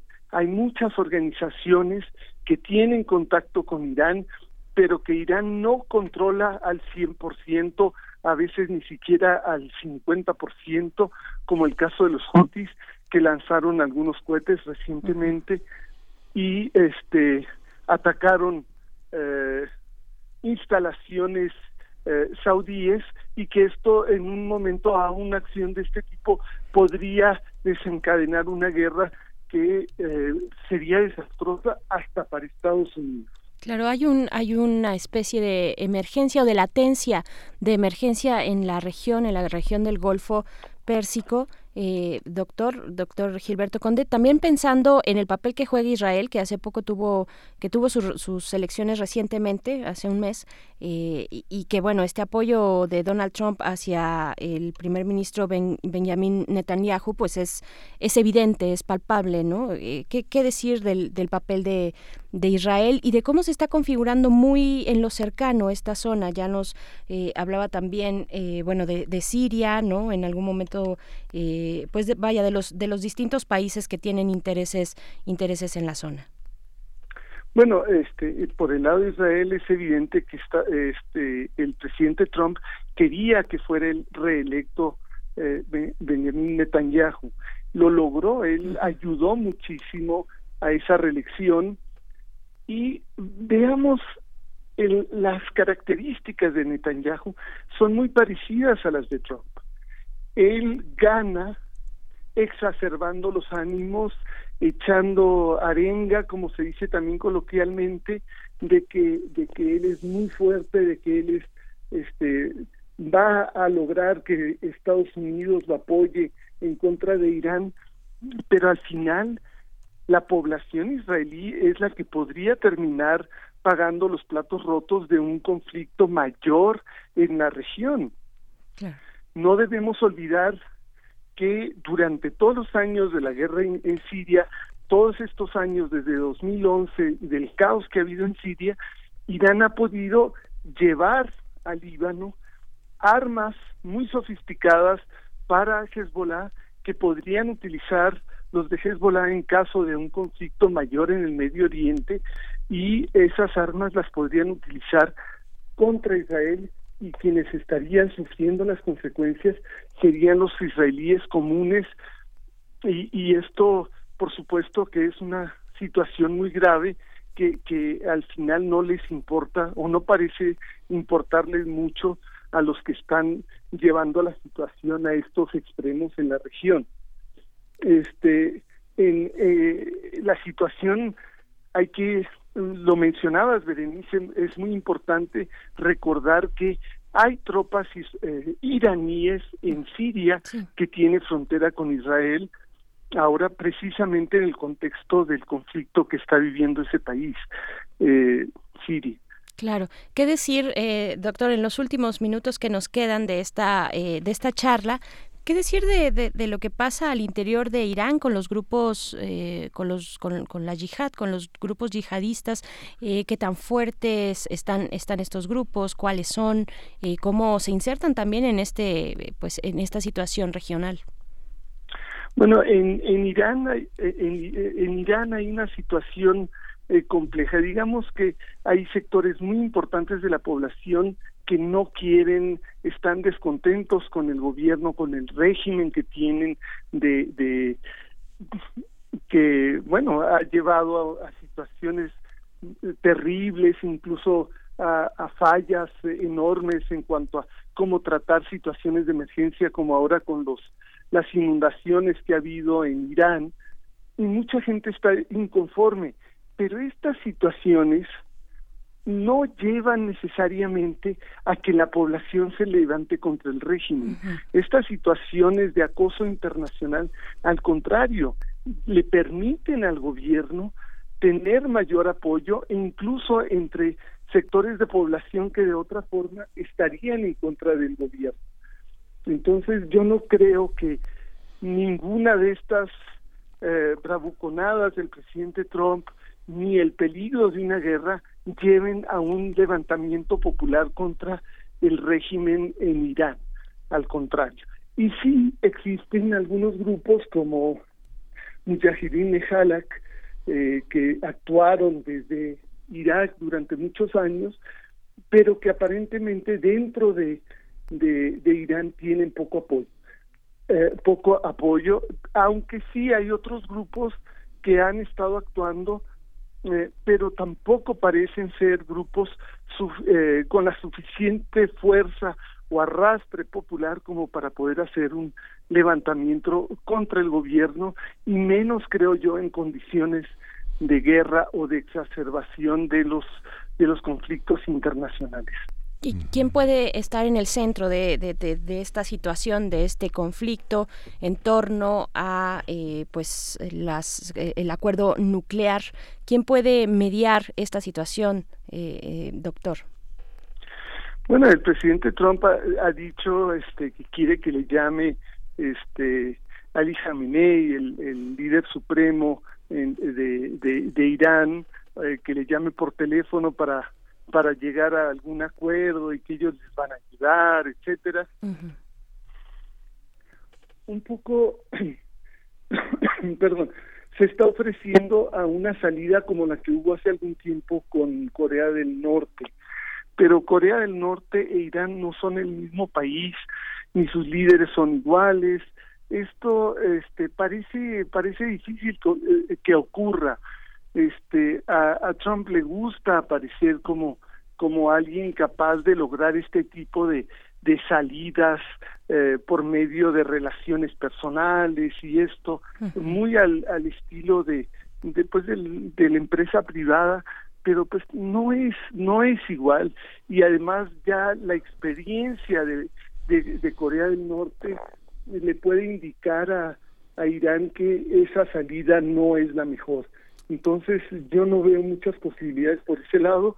Tiene muchos otros, este tiene a Rusia, tiene a China, tiene, bueno, China ahora con la situación actual tal vez no sea la mejor opción, pero tiene a Rusia y tiene a la Unión Europea que podrían ayudar a mediar, pero no estoy seguro de que el presidente Trump esté pensando en esas opciones por ahora, más bien yo creo que está pensando en eh, subir, de seguir subiendo de tono, acercar otros portaaviones, mandar algunos decenas de miles de soldados a la región y eso lo va a seguir haciendo antes de irle bajando, o al menos esa es su intención, pero como decíamos al inicio de esta entrevista, eh, se le puede salir de las manos con facilidad y llevar a situaciones no deseadas. Lo interesante es cómo, cómo todo esto se hace a espaldas de la sociedad estadounidense, pero cómo también la sociedad estadounidense le da la espalda a la visión internacional, digamos, a pesar del mosaico tan heterogéneo que son los Estados Unidos y a pesar de la presencia todavía, a pesar del 11 de septiembre, del mundo árabe y del Islam en Estados Unidos, hay una, hay una indiferencia generalizada sobre la política exterior, lo que le permite a un personaje como Donald Trump hacer una política exterior de, de, de cara al mundo desafiante y llena de arrogancia. ¿no? Pues sí. Pues con eso, con eso nos vamos a despedir, doctor Gilberto Conde, profesor investigador del Centro de Estudios de Asia y África del Colegio de México. Pues seguiremos porque esto, esto seguirá y pues estos dramas y estas formas, estas formas de Donald Trump, pues, pues nos quedan todavía para rato. Muchísimas gracias. Un gusto, Berenice, Berenice y Miguel Ángel. Este, hasta pronto. Hasta pronto.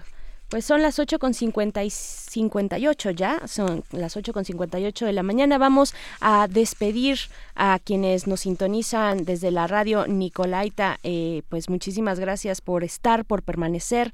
Eh, les mandamos un abrazo, un saludo. Mañana a las 8 de la mañana nos encontramos de nuevo a través del 104.3 con ustedes allá en Morelia. Y pues saludos a todos los profesores y profesoras de la Universidad Michoacana de San Nicolás de Hidalgo. Y con esto nos vamos vamos, vamos a escuchar de Arctic Monkey los falsos cuentos de San Francisco.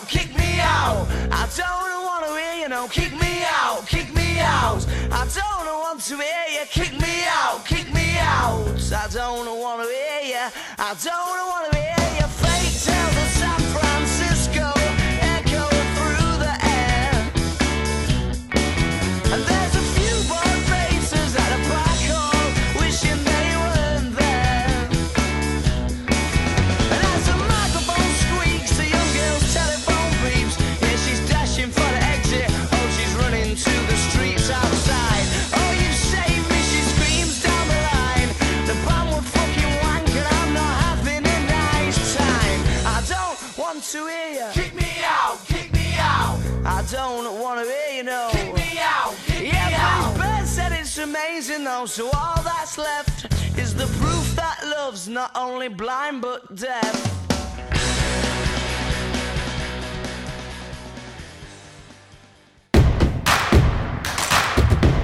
Síguenos en redes sociales. Encuéntranos en Facebook como Primer Movimiento y en Twitter como arroba PMovimiento. Hagamos comunidad.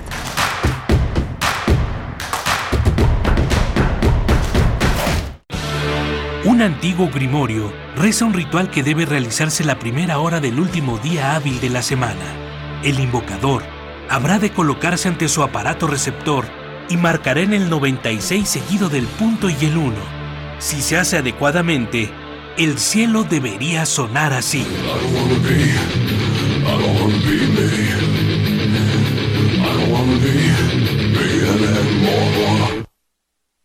Carpe Noctem, el refugio sonoro para la cultura gótica. Viernes a las 0 horas por el 96.1 de FM. Radio UNAM, Experiencia Sonora. Lo que nos define, el trabajo. Lo que nos motiva, el bienestar de todos los mexicanos. En Quintana Roo somos el primer lugar a nivel nacional en generación de empleos formales. En Aguascalientes ya somos el primer lugar en reducción de analfabetismo en el país. Y en Durango se han beneficiado a más de 460 jefas de familia para emprender su propio negocio. Esa es la forma de gobernar del PAN, cerca de la gente. Acción Nacional, unidos y fuertes para defender a México. Propaganda dirigida a los militantes del PAN. Hola, soy Carmen Villoro. Soy Javier Sicilia y estoy en descargacultura.unam. Lo nuevo. De las voces de la literatura universal. De Gustave Flaubert compartimos el cuento Un corazón sencillo. Felicidad entraba en la habitación de Virginia y miraba las paredes. Le dolía no poder ya peinar sus cabellos, atar sus zapatos y no ver continuamente su gentil figura. Disfruta tu recorrido. Descarga cultura.unam. Va conmigo. ¿Para qué sirve la cultura de la legalidad? Para que todos marquemos algo que realmente esté sobre lo que está establecido. Para que como ciudadanos estemos conscientes de lo que pasa. Para crear conciencia. Para tener rendición de cuentas. Para conocer las leyes y conocer cuáles son tus derechos. Para defendernos y no siempre nos anden viendo la cara. Derecho a debate. En la cultura de la legalidad participamos todos. Conduce Diego Guerrero. Escúchanos los martes a las 4 de la tarde por el 96.1 de FM. Radio UNAM. Experiencia sonora. Queremos escucharte. Llámanos al 55 36 43 39 y al 55 36 89 89. Primer movimiento. Hacemos comunidad.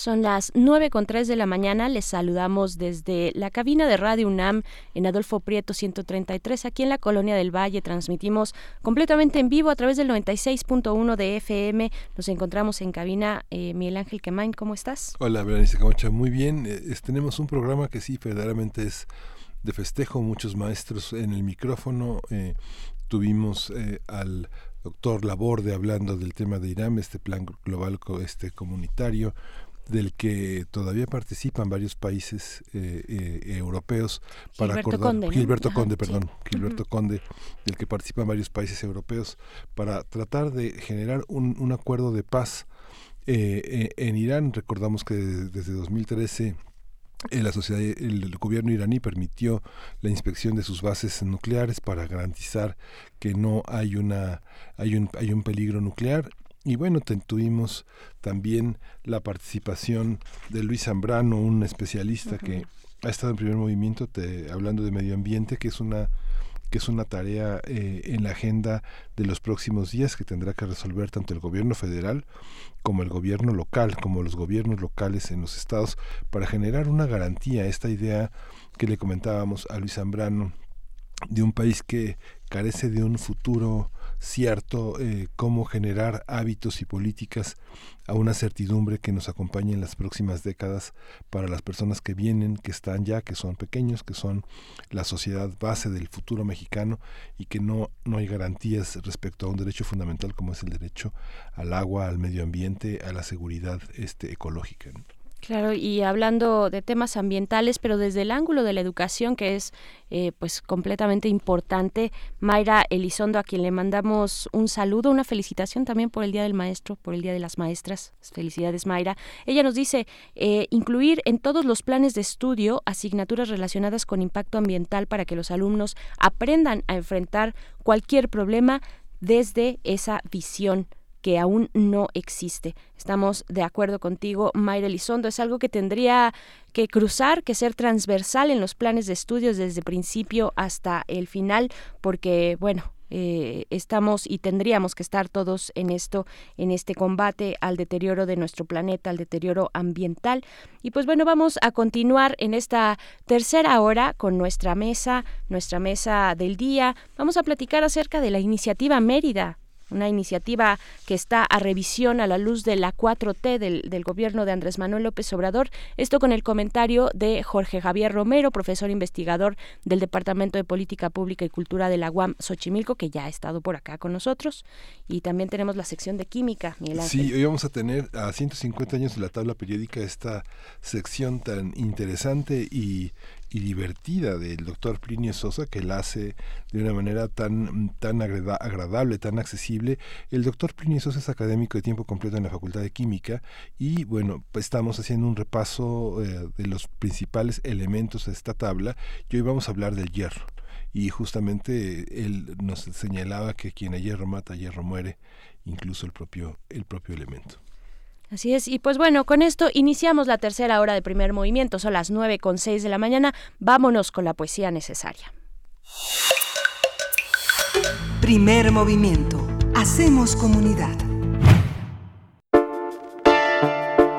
Es hora de poesía necesaria. Y desde una ciudad de humo, de microcenizas que cubren el ambiente, llega a esta poesía necesaria la voz, la poeta, eh, las letras de la argentina Alejandra Pizarnik. Eh, no necesitamos pretextos para leerla, para leer a Pizarnik, pero aprovechamos los niveles de hollín del Valle de México y también su eh, sentido surrealista para hablar de esta ciudad, para escribir desde, desde sus letras lo que ocurre en nuestra ciudad. Lo que vamos a leer se titula Cenizas de Alejandra Pizarnik. Vamos a acompañarla con la canción Cities in Dust de la, de la banda británica Siouxsie and the Banshees. Así es que esto es Cenizas. La noche se astilló de estrellas, mirándome alucinada, el aire arroja odio, embellecido su rostro, con música. Pronto nos iremos, arcano sueño, antepasado de mi sonrisa. El mundo está demacrado, y hay candado, pero no llaves, y hay pavor, pero no lágrimas. ¿Qué haré conmigo? Porque a ti te lo te debo lo que soy, pero no tengo mañana, porque a ti la noche sufre.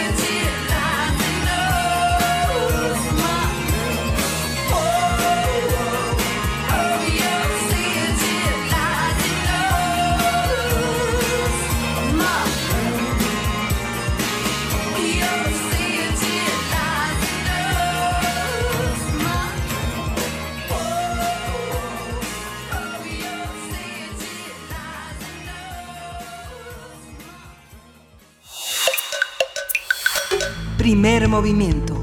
Hacemos comunidad.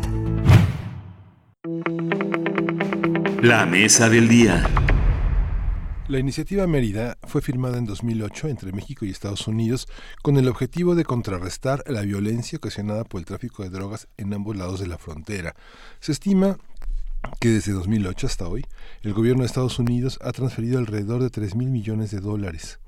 La semana pasada, el presidente Andrés Manuel López Obrador anunció que no dará continuidad a este plan de cooperación militar entre México y Estados Unidos, ya que no ha funcionado. El mandatario dijo que buscarán reorientar este esfuerzo en una estrategia de impulso al desarrollo y el empleo para México y Centroamérica, con el fin de frenar la migración forzada. El canciller Marcelo Ebrard informó que la propuesta será presentada la siguiente semana. El planteamiento del gobierno mexicano es invertir 4 mil millones de pesos en territorio nacional y 5 mil millones en Centroamérica. Vamos a conversar sobre esta iniciativa, qué significa, cómo se inserta hoy en el discurso de seguridad y de gobernabilidad del Estado mexicano y todas las contradicciones que han acompañado la discusión al interior del gabinete de esta, de esta medida, de esta política con Estados Unidos. Está con nosotros Javier, Jorge Javier Romero. Él es profesor, eh, investigador del Departamento de Política y Cultura de la UAM Xochimilco y le agradecemos que esté con nosotros y que nos dé luz sobre un tema tan complejo y tan importante para nuestro país. Buenos días, Jorge Javier. Buenos días, Berenice Miguel Ángel. Como siempre, un gusto estar en, primer movimiento. Es todo nuestro el gusto, profesor Jorge Javier. Pues para platicar de la iniciativa Mérida, yo creo que es un plan muy muy complejo. De, ¿En qué consiste eh, esta esta iniciativa? ¿Cuáles son las vertientes, eh, incluyendo por supuesto la militar, ¿no? que ya mencionábamos, pero eh, cómo se desarrolla, cómo se despliega en nuestro país? Bueno, la iniciativa Mérida fue un acuerdo entre Calderón y, este, y Bush originalmente. En el momento en que Calderón estaba eh, totalmente comprometido con la guerra contra las drogas y entonces y pactó con Bush este, recursos eh, para este para pues eso, para, para eh, este, eh, frenar el tráfico de drogas hacia Estados Unidos y la violencia generada por el tráfico de drogas. Entonces, fueron, este, han sido, como decían ustedes, tres mil millones de dólares que han llegado, sobre todo, por ejemplo, en equipo, ¿no? Helicópteros y otro tipo de, de, de equipo para para seguridad, también este, eh, sistemas de, de, detección en la frontera, etcétera, mucha tecnología para para combatir el tráfico de drogas, pero tenía otros pilares, ¿no? La institucionalizar la capacidad para mantener el Estado de Derecho era el segundo pilar, que es muy importante, ¿no? Y crear la estructura fronteriza del siglo XXI, decían, es decir, no el muro físico, sino un muro tecnológico entre, entre Estados Unidos y México para evitar el, el tráfico de drogas. Y tenía otros otros pilares, este, construir comunidades fuertes y resilientes. Pero efectivamente, tiene razón el presidente, no checa ya esta iniciativa tal como fue planteada en 2008 y como se mantuvo durante el gobierno de Peña Nieto y de Obama con la nueva circunstancia de, de, México, sobre todo porque hay un cambio muy importante, por lo menos declarativamente, en la política de drogas en el actual gobierno. Este, todavía falta que esto se traduzca en instrumentos concretos y en políticas concretas, pero no hay que perder de vista un párrafo central del Plan Nacional de Desarrollo por la por lo novedoso y por y por lo distinto que es a lo que eh, lo que se plantea en todo el mundo cuando dice que hay que reformular el combate a las drogas, ¿no?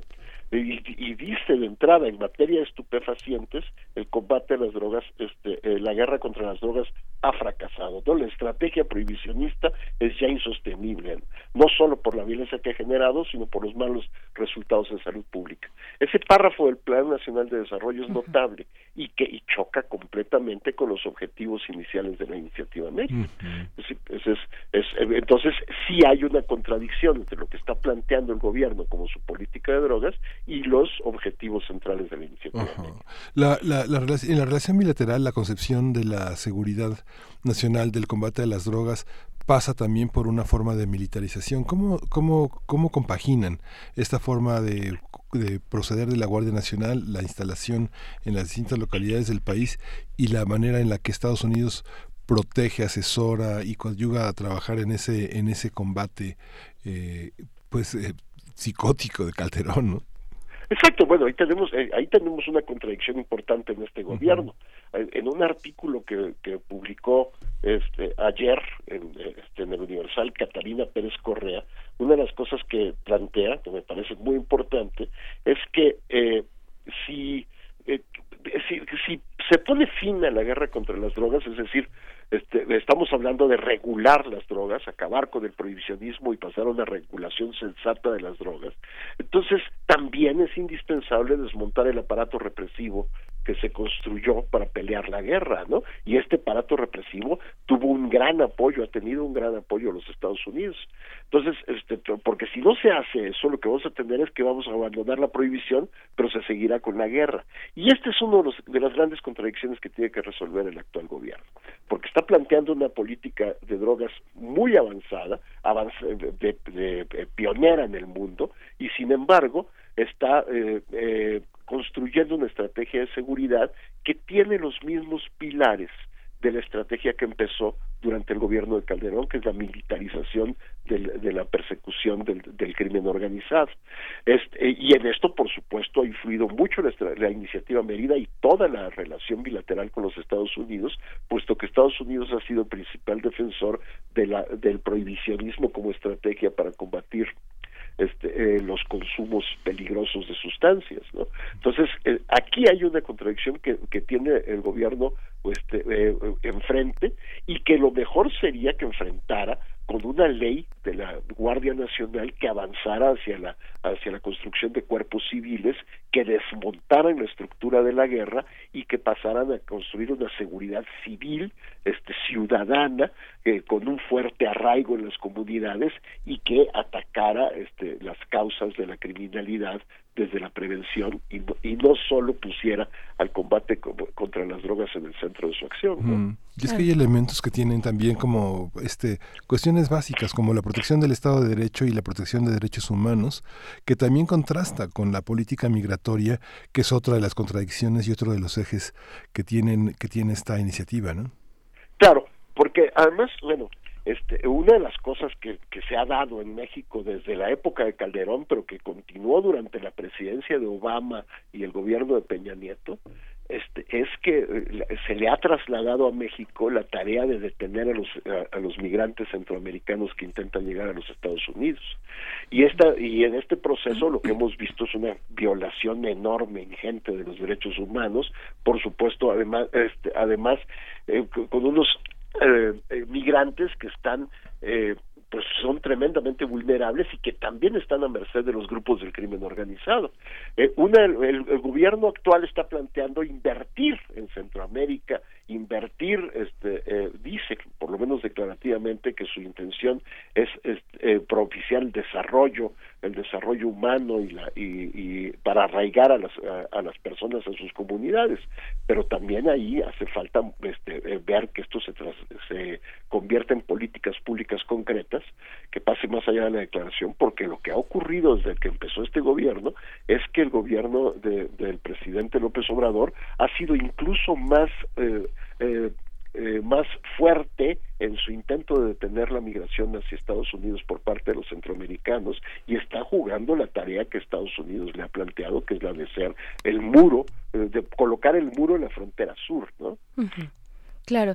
Eh, ¿Cómo entender también otros puntos contradictorios ahora que eh, profesor Javier Romero nos hace como este recuento de algunos momentos importantes que apuntan hacia, la, hacia, hacia lo contradictorio de la iniciativa Mérida? ¿Cómo se inserta en esto, por ejemplo, la operación Rápido y Furioso? ¿Cómo, cómo se puede entender una operación como esta? pues la operación rápido y furioso fue claramente una metida de pata de los de, los cuerpos de seguridad de los Estados Unidos no muy cara no carísima bueno mostró claramente ese es uno de los grandes problemas que tenemos. Es decir a pesar de que la iniciativa Mérida supuestamente tenía este, partidas dedicadas a frenar el tráfico de armas de los Estados Unidos a México, si vemos cómo actuó el gobierno mexicano, tanto durante el gobierno de Calderón como el de Peña Nieto, lo que vamos a ver es que los retenes estaban todos puestos de México hacia Estados Unidos, no había retenes de Estados Unidos hacia México, es decir, las armas circulan con enorme, este, con enorme libertad. El intento aquel de, de, de los cuerpos de seguridad de Estados Unidos de rastrear armas que ellos mismos metieron a México para ver cómo llegaban a los este, para ver cómo llegaban al crimen organizado, pues mostró claramente que, que había una, un tráfico de armas indiscriminado que se nutría de las armas de los Estados Unidos, se nutre de las armas de los Estados Unidos. Y ese es un punto central. Este, México debería centrar sus esfuerzos de política en frenar el tráfico de armas y en, desarmar al país. Es decir, este, casi, casi lo, una de las primeras cosas que tendría que hacer es cambiar de sentido los retenes. ¿no?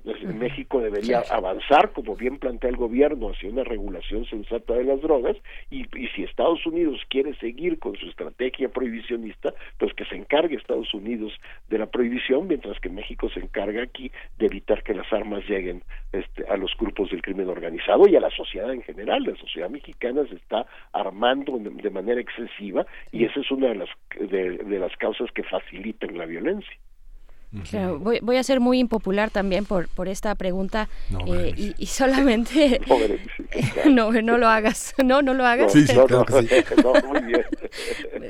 Pero eh, un poco haciéndole de abogada del diablo, pues hay muchos recursos, muchos recursos privados que vienen de países desarrollados, llámese Estados Unidos, entre otros, pero Estados Unidos importante para México, eh, que, que, logran desarrollar iniciativas que, que tienen un impacto positivo en la democracia, ¿no? Hace un momento mencionaba el Estado de Derecho, por ejemplo, tuvo mucho que ver eh, la iniciativa Mérida con el nuevo sistema penal eh, acusatorio oral, que es eh, no una copia, pero es muy similar al que tiene Estados Unidos, ¿no?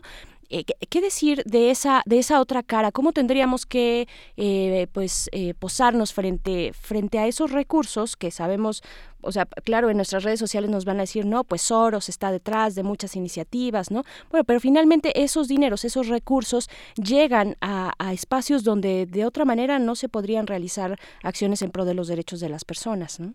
yo creo que ese es el lado amable y, y correcto de la iniciativa Mérida. El lado negativo completo es que era una iniciativa que, que fomentaba la guerra contra las drogas, pero el lado este, amable es, que sí hubo recursos dedicados al, al, fortalecimiento del Estado de Derecho en México y a una reforma que era indispensable. No es decir, no podíamos mantener el sistema penal que teníamos, este sistema que era todo opaco y basado en puros, este, en, en puros testimoniales, eh, y que y que además generaba un rezago tremendo. Sigue tenemos un sistema judicial tremendamente rezagado pero todavía estábamos peor con un sistema que era que era ya totalmente obsoleto. Sí, el cambio del sistema penal al penal al sistema oral y penal acusatorio es un avance que todavía está incompleto incompleto por las propias inercias institucionales del sistema mexicano, por la falta de capacidad de los agentes del Ministerio Público y de los propios jueces y de las policías. Entonces sí, tenemos que seguir haciendo un esfuerzo enorme en la modernización de nuestro sistema de justicia, porque ese es uno de los grandes atrasos institucionales de este país. En, en eso la iniciativa Mérida este, tuvo un papel positivo, pero también en ese mismo aspecto tuvo un papel negativo porque impulsó estos llamados tribunales de drogas, tribunales de adicciones, que lo que hacen es recriminalizar a los consumidores y no resuelven el problema de la de, este, de la violencia asociada al pequeño tráfico de, de, estupefacientes y de sustancias psicotrópicas, ¿no?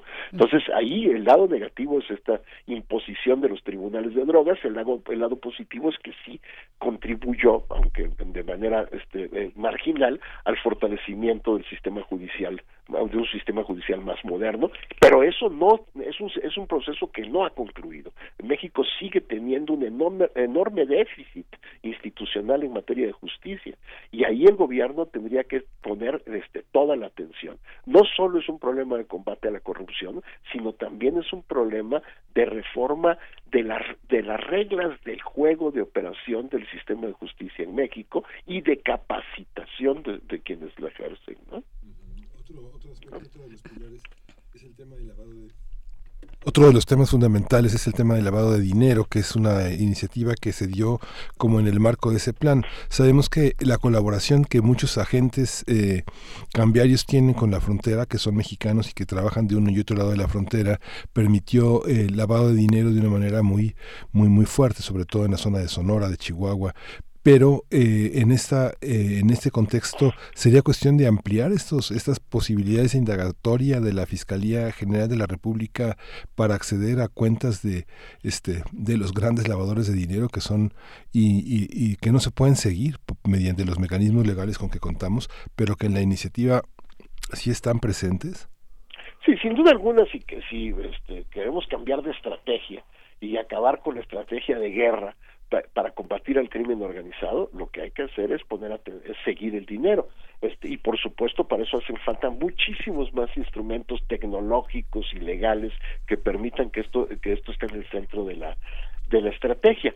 Este, porque además no solo se trata del, del dinero del crimen organizado, también se trata del dinero de la corrupción. ¿no? El lavado de dinero también es lavado de dinero de la corrupción. Y ese es uno de, los, de los grandes retos que tiene no solo México, sino también todo el mundo tiene retos enormes en, en, este, en, tener mecanismos adecuados para perseguir el lavado de dinero, porque es un tema muy, muy difícil de resolver. Los mecanismos de lavado de dinero son complejos y las estructuras de investigación de los estados suelen ser débiles. Algunos tienen mucho, por ejemplo, los países europeos europeos y Estados Unidos tienen mucho mejor capacidad de seguir el lavado de dinero que países como México. Ahí hay que poner, este, por supuesto, atención y ahí habría que también invertir recursos, ¿no? es, porque sobre todo si uno de los objetivos del gobierno es atacar la corrupción, la, a la corrupción se le ataca siguiendo el dinero. ¿Se perdería esa colaboración o qué tanto nos hemos beneficiado de esa colaboración en términos de compartir eh, eh, información eh, bilateral? ¿no? ¿qué, ¿qué, capacidades tiene también la pues de negociación el gobierno de México para replantear esta iniciativa, para darle una vuelta, para darle una relectura? Sí, el problema fundamental que, que se enfrenta, se va a enfrentar el gobierno en esta relectura, en esta reinterpretación de la colaboración este, con Estados Unidos es precisamente el gobierno de Trump. El gobierno de Trump sigue siendo un gobierno que quiere impulsar el prohibicionismo, ¿no? Y sigue y sigue metido en la estrategia de guerra contra las drogas. Si uno ve la retórica de Trump, va a oír todo el tiempo que este, lo que hace este, que México lo que tiene que hacer es detener el tráfico de drogas a Estados Unidos y le sigue echando la culpa por lo menos para este en alguna medida a México de su crisis de opiáceos. Cuando esto no, es para nada así. Estados Unidos tiene una política de drogas muy atrasada muy moralista y que y, y que este, ha sido una de las causas de que su este crisis de opiáceos se agrave. Este no es la oferta mexicana la que ha aumentado la demanda de opiáceos en Estados Unidos. Sabemos perfectamente bien que la causa de la demanda de opiáceos en Estados Unidos tiene que ver con las, los cambios en el recetado de, de, opiáceos legales que han llevado a la gente al mercado clandestino, ¿no? Entonces, este, y en la retórica de Trump va en contra de un proceso de negociación como el que el que plantea el presidente, ¿no? De que, cambien los objetivos de los recursos de la ayuda de los Estados Unidos a México, ¿no?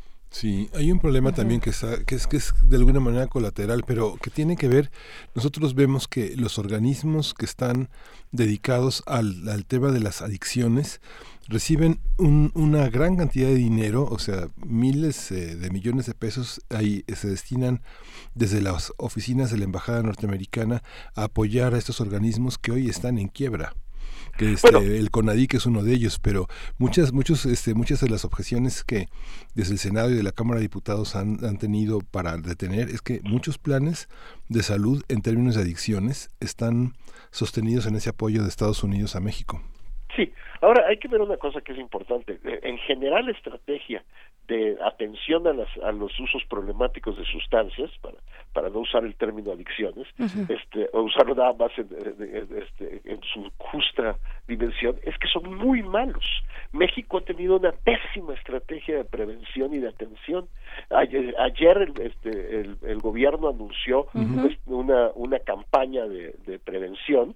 Este, habrá que ver realmente si esta campaña atiende este, sin estigmatizar a los usuarios, si, diferencia claramente consumo de, uso problemático, si se centra en información basada en la, en la este, evidencia, todas estas cosas que no se han hecho. El CONADIC es un desastre. El CONADIC tiene que transformarse si queremos tener una política de adicciones moderna. Y por supuesto tampoco puede basarse este, el, sistema de atención en los centros de integración juvenil que siguen aferrados a una visión de abstención cuando sabemos que hay muchísimos pues, usos problemáticos de drogas que no se pueden atender desde la simple abstención, ¿no? Todos siguen aferrados al modelo de, de, de, los 12 pasos de alcohólicos anónimos y este que son que son, métodos que no tienen ningún fundamento científico. Entonces efectivamente si se van a usar recursos para para y además es cierto también todos estos todos los programas dependen totalmente de los recursos externos y no hay un, este una estrategia de recursos para atender la, este, los consumos problemáticos y la prevención desde una perspectiva científica. Eh, ahí deberían estar los recursos en todo caso de la política de drogas no en comprar y es algo que insiste el presidente en el tema de la corrupción y en el tema de la pobreza que pareciera que no existen dentro de la política de adicciones ni en el gobierno local con el IAPA ni en el gobierno federal con el CONADIC, ¿no? todos todos parecieran que tienen igualdad de oportunidades y de acceso a una vida saludable y a prácticas este y a prácticas sanas. Sin embargo, la pobreza, la corrupción y los ojos cerrados de muchas autoridades en connivencia con grupos delictivos que están en el narcomenudeo y lo vemos en la Ciudad de México a pesar de que Mancera se negaba a aceptar de que hubiera narcomenudeo en Tláhuac, que ya vimos los resultados, este forma parte de, ese, de ese fracaso que usted dice, doctor, ¿no? Claro, porque además tenemos que atender el asunto desde una perspectiva distinta. Sabemos perfectamente ya que la idea de un mundo libre de drogas es, un, es una locura, es una tontería, además ni siquiera es deseable. Lo que tenemos que hacer es, eh, para atender el problema de las drogas es este, primero, en, primer lugar, ubicar el problema en sus justas dimensiones. Solamente el 13% de los consumidores de, sustancias ilegales son usuarios problemáticos en el mundo. ¿no? Entonces, evidentemente, eh, no se puede eh, atender el asunto simplemente diciendo vamos a erradicar el consumo y vamos a hacer una, una sociedad abstemia, porque eso es, eso es imposible. Lo que tenemos que hacer es construir sociedades que sepan vivir con las drogas, es decir, sociedades que atiendan sus consumos problemáticos, que tengan políticas de, de prevención basadas en la evidencia, que informen bien, este, que, que, este, que informen bien a los jóvenes con buenas estrategias y que diferencien claramente consumo de uso problemático para evitar la estigmatización de los consumidores.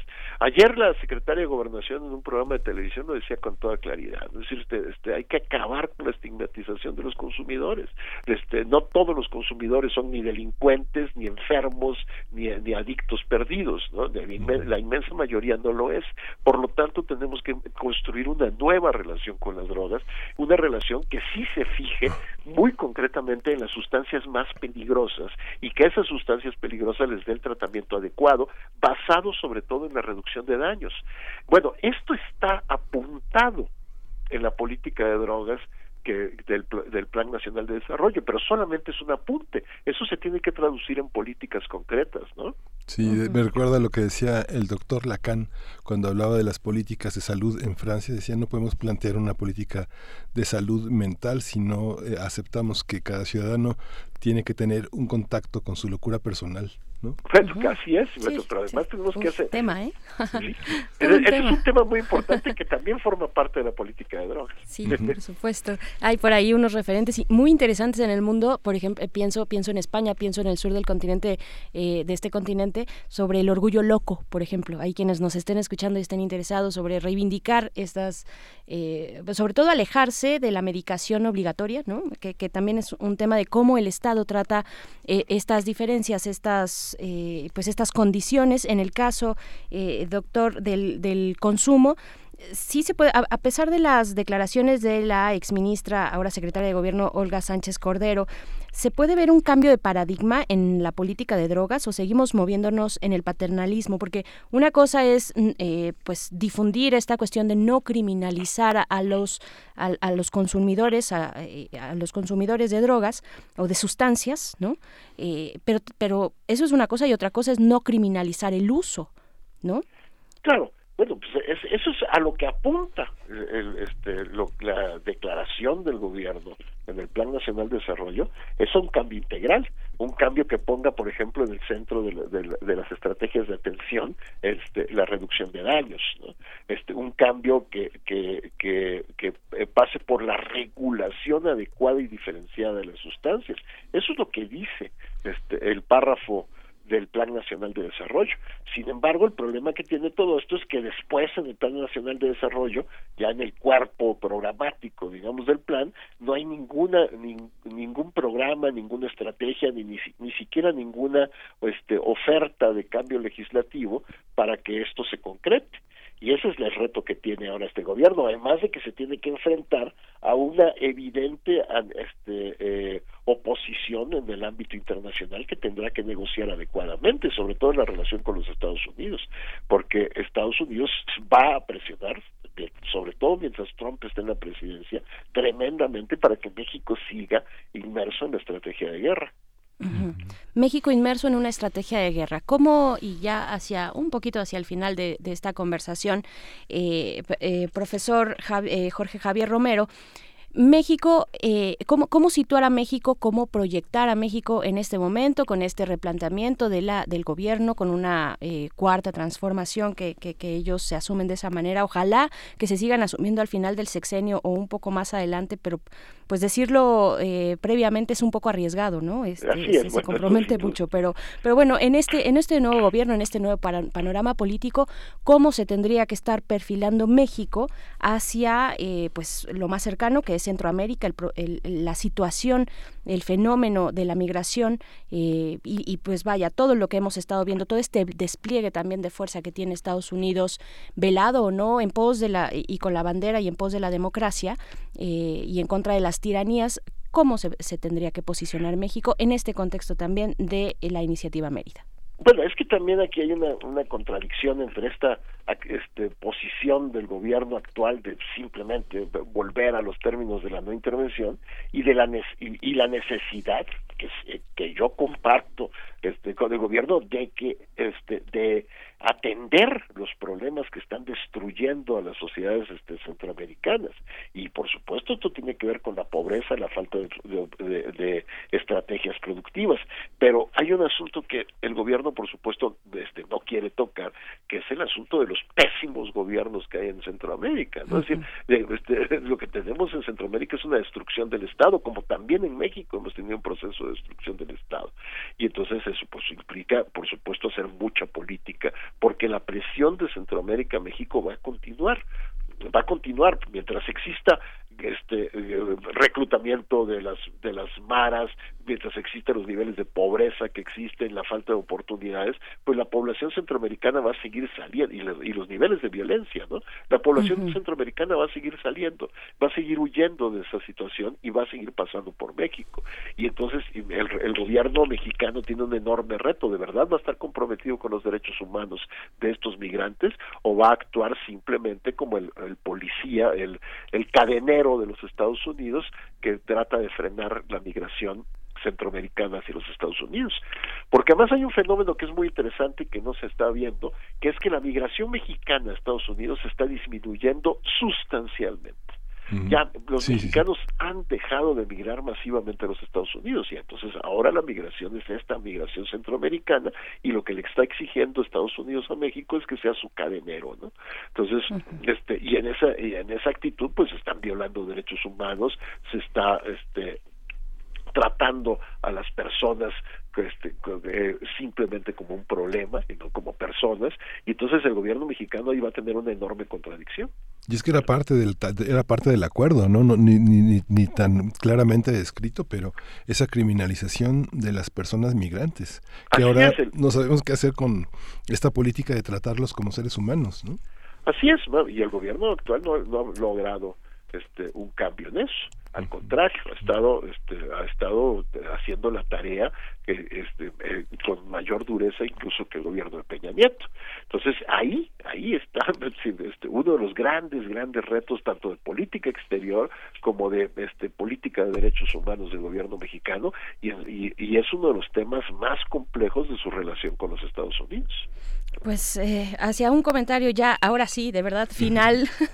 lo Profesor, sí, lo exprimimos. Es que el tema, el tema da para muchísimo, da para también pensar, pues, qué eh, ¿qué, está pasando en Estados Unidos? Porque mientras tengamos aquí en México, bueno, es una pregunta, mientras en México tenemos, eh, estamos impulsando, viendo las formas de tener una política, por ejemplo, de adicciones, que no criminalice, eh, que, que, proponga eh, más bien información sobre un consumo responsable, información que sí, que sí funcione, que sí sirva y no nada más el prohibicionismo. Por un lado tenemos eso, pero por otro lado también tenemos una guerra comercial con las drogas, ¿no? Tenemos el tema de la Pola en Guerrero, tenemos eh, que Estados Unidos sigue protegiendo el negocio y sigue eh, también, eh, pues no, no, hay una política integral que se vea suficiente para paliar los niveles de adicción o el tipo de adicción que tienen en Estados Unidos, el consumo, pues, ¿no? O sea, darle la vuelta. ¿Qué decir ya a manera de comentario final, profesor Jorge Javier Romero?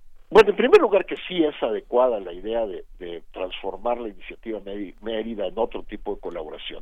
Y efectivamente, el asunto central es que México va a tener un problema de tráfico de drogas mientras en Estados Unidos exista demanda. y la demanda en Estados Unidos no va a disminuir mientras no cambien su estrategia este, de criminalización, y estigmatización y encarcelamiento de usuarios, etcétera, por una estrategia de reducción de daños. Me refiero concretamente a la crisis de opiáceos, porque además en Estados Unidos también estamos viendo cambios en otros ámbitos de la política de drogas, como por ejemplo sobre la marihuana, ¿no? La marihuana ya va en camino directo a la, legalización también en Estados Unidos, como se supone que también en México va a ocurrir pronto.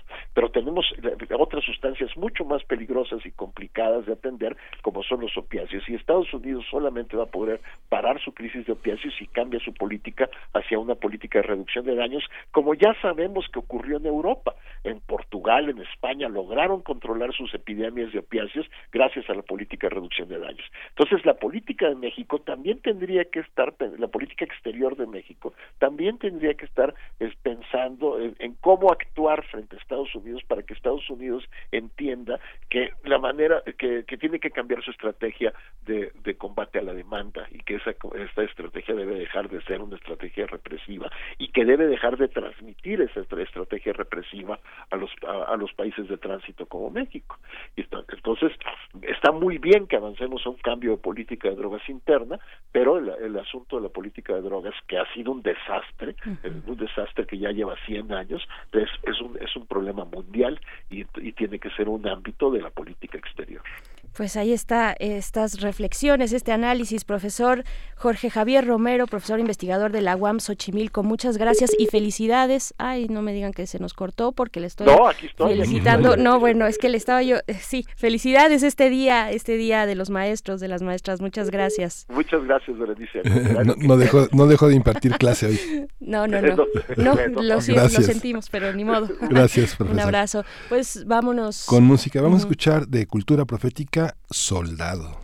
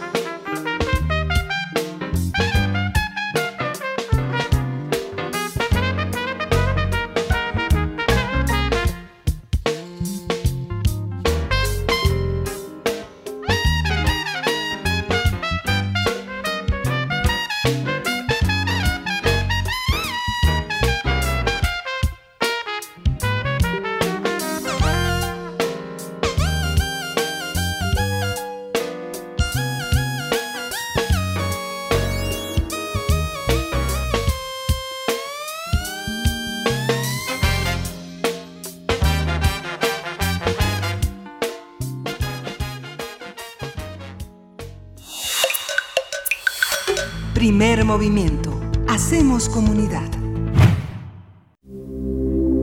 Química entre nosotros. Química para todos. 150 son los años que cumple la tabla periódica de los elementos y está el doctor Plinio Sosa, académico de la Facultad de Química, dedicado principalmente a la docencia y a la divulgación de la química, para hablarnos de otro de sus elementos en esta serie, eh, en esta serie radiofónica que agradecemos mucho tener. Doctor Plinio eh, Sosa, muy buenos días. Buenos días, Bere. Buenos días, Miguel. Hola, buenos días, doctor. Pues, pues dicen que eh, el que a hierro mata, a hierro muere. Exactamente, así es. Pero también es importante el hierro en la vida, no solamente en la muerte. Así es que, ¿qué decir de este, de este uno de los 118 elementos de la tabla? Sí, este elemento es importantísimo. Ahorita van a ver por qué, ¿no? ahorita que lo, que lo platiquemos. Este, igual que todos los demás elementos, bueno, excepto el hidrógeno que se formó durante el Big Bang, este, los demás se forman en las estrellas. Este, nuestro Sol eh, en algún momento eh, se le va a acabar el hidrógeno y entonces se va a convertir en una gigante roja, este Sol. Y allí en la gigante roja se van a crear todos los elementos, desde litio, o sea, helio ya va a estar formado, y desde litio hasta hierro precisamente. El hierro es el último que se puede formar y al formarse libera energía, que es esta energía que nos llega ¿no? a nosotros este, del Sol. Y este, pero eh, por eso aquí en la Tierra eh, tenemos hierro. Seguramente hubo antes algunas estrellas, este, alguna también parecida, ¿no? Una gigante roja o quizás una nova, una supernova, que hace que en nuestro planeta haya todos los elementos. Pero el hierro es fundamental en la Tierra porque está es, es el que está en mayor cantidad en todo el planeta. ¿sí? ¿Por qué? Porque en el núcleo es puro hierro. ¿sí? El núcleo tiene dos partes, una parte sólida, que es hierro sólido, y una parte que es hierro líquido, ¿sí? Están como a 5000 grados centígrados, pero se está moviendo. A esa temperatura no, no están juntos los electrones y los y el núcleo, sino que estar ionizado, lo cual significa que tiene una carga eléctrica. O sea, al moverse, como es líquido, entonces genera un campo magnético. ¿Cuál campo magnético? Pues el campo magnético de la Tierra. ¿sí? Y, y, esto es importante porque impide que nos lleguen los rayos cósmicos este, peligrosos para la vida, pero también permite que se mantenga la atmósfera. Si llegaran los vientos solares, se llevarían la atmósfera y no tendría atmósfera la Tierra y bueno, todo lo demás sería imposible, ¿no? Claro. Entonces, este, bueno, aquí en la Tierra, este, nosotros los Homo sapiens aprendimos a este a obtener el hierro, pues no sé, por ahí de los 1500 antes de Cristo. Los hititas este eh, también tomaron la, alguna mineral, en este caso puede ser hematita, que es óxido de hierro, y lo mismo de siempre, lo redujeron con carbono, o sea, con cenizas, y a partir de ahí formaron el hierro. Eso fue como 1500 antes de Cristo. Eh, durante 300 años mantuvieron el secreto, nadie más se enteró de cómo se hacía, pero luego los invadieron a los hititas, se desperdigaron por el mundo y se llevaron su tecnología, y entonces fue el momento en que arrancó la edad de hierro ¿sí? este todo el mundo empezó a hacer hierro y empezaron a hacer instrumentos este cómo se llama herramientas armas etcétera. Y bueno pues fue importantísimo ese cambio en la historia de la humanidad. De allí hasta el siglo XIX no mediados del siglo XIX ahí pues hicieron muchos hierros de distinto tipo no o sea hierro fundido hierro colado arabio ¿sí? este y, y otros aceros. Los aceros son una mezcla una mezcla de hierro y de carbono por cada 100 gramos de acero, 2 gramos son de carbono y los otros 98 son de hierro. ¿sí? Pero ya tienen propiedades muy diferentes. ¿sí? Ya a mediados del siglo XIX ya se generó la, las técnicas modernas de generar acero y bueno, la importancia es evidente, ¿no? Porque tenemos puentes, rascacielos, barcos, cohetes, aviones, automóviles, máquinas, motores, ¿no? Todo es importantísimo, ¿no? Es este el amo de la fabricación de herramientas y de la construcción, ¿no? El hierro, por supuesto, ¿no? Pero como estaba, como tú bien comentabas antes, Bere, eh, también tiene que ver con la vida, ¿sí? El hecho de que hubiera hierro en el planeta hizo que los seres vivos en su evolución, ¿no? Su evolución biológica incorporaran el hierro a su organismo.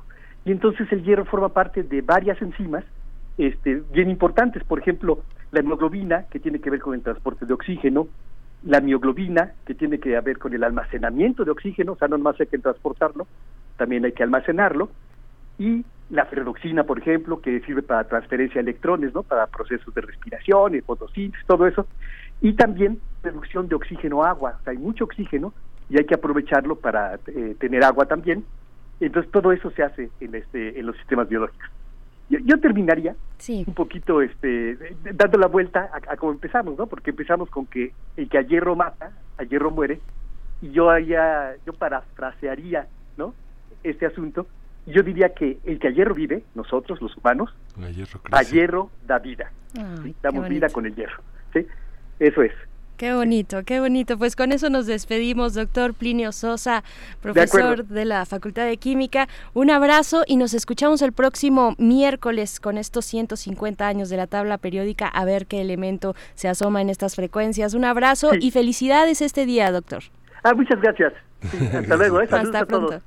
Hasta pronto. Pues estamos a punto de terminar eh, de terminar este programa, despedirnos a las 9.53, Miguel Ángel. Sí, justamente recordaba que hace siete años, en un día como hoy, falleció Carlos Fuentes, uno de los autores que más huella han dejado en la literatura mexicana y que solo sobreviven los autores que leemos, que recordamos, que eh, permanentemente hacemos de la, de la vida cotidiana, del registro del pasado, un paisaje permanente. Carlos Fuentes, a Carlos Fuentes le sobrevive eh, su esposa Silvia Lemus, que se ha encargado de llevar eh, la, la, voz, la voz de su obra este, muy lejos. Él mismo, yo creo que más allá de su vida, eh, de alguna manera, él se vislumbró muerto entre sus lectores como un clásico mexicano y de alguna manera lo logró.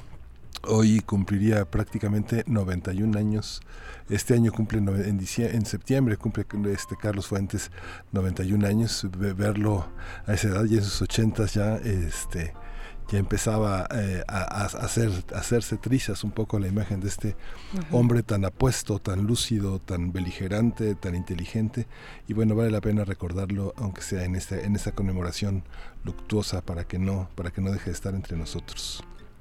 Pues sin más que decir, nos despedimos, nos vamos a ir con música. Miguel Ángel, eh, qué gusto estar contigo detrás de estos micrófonos.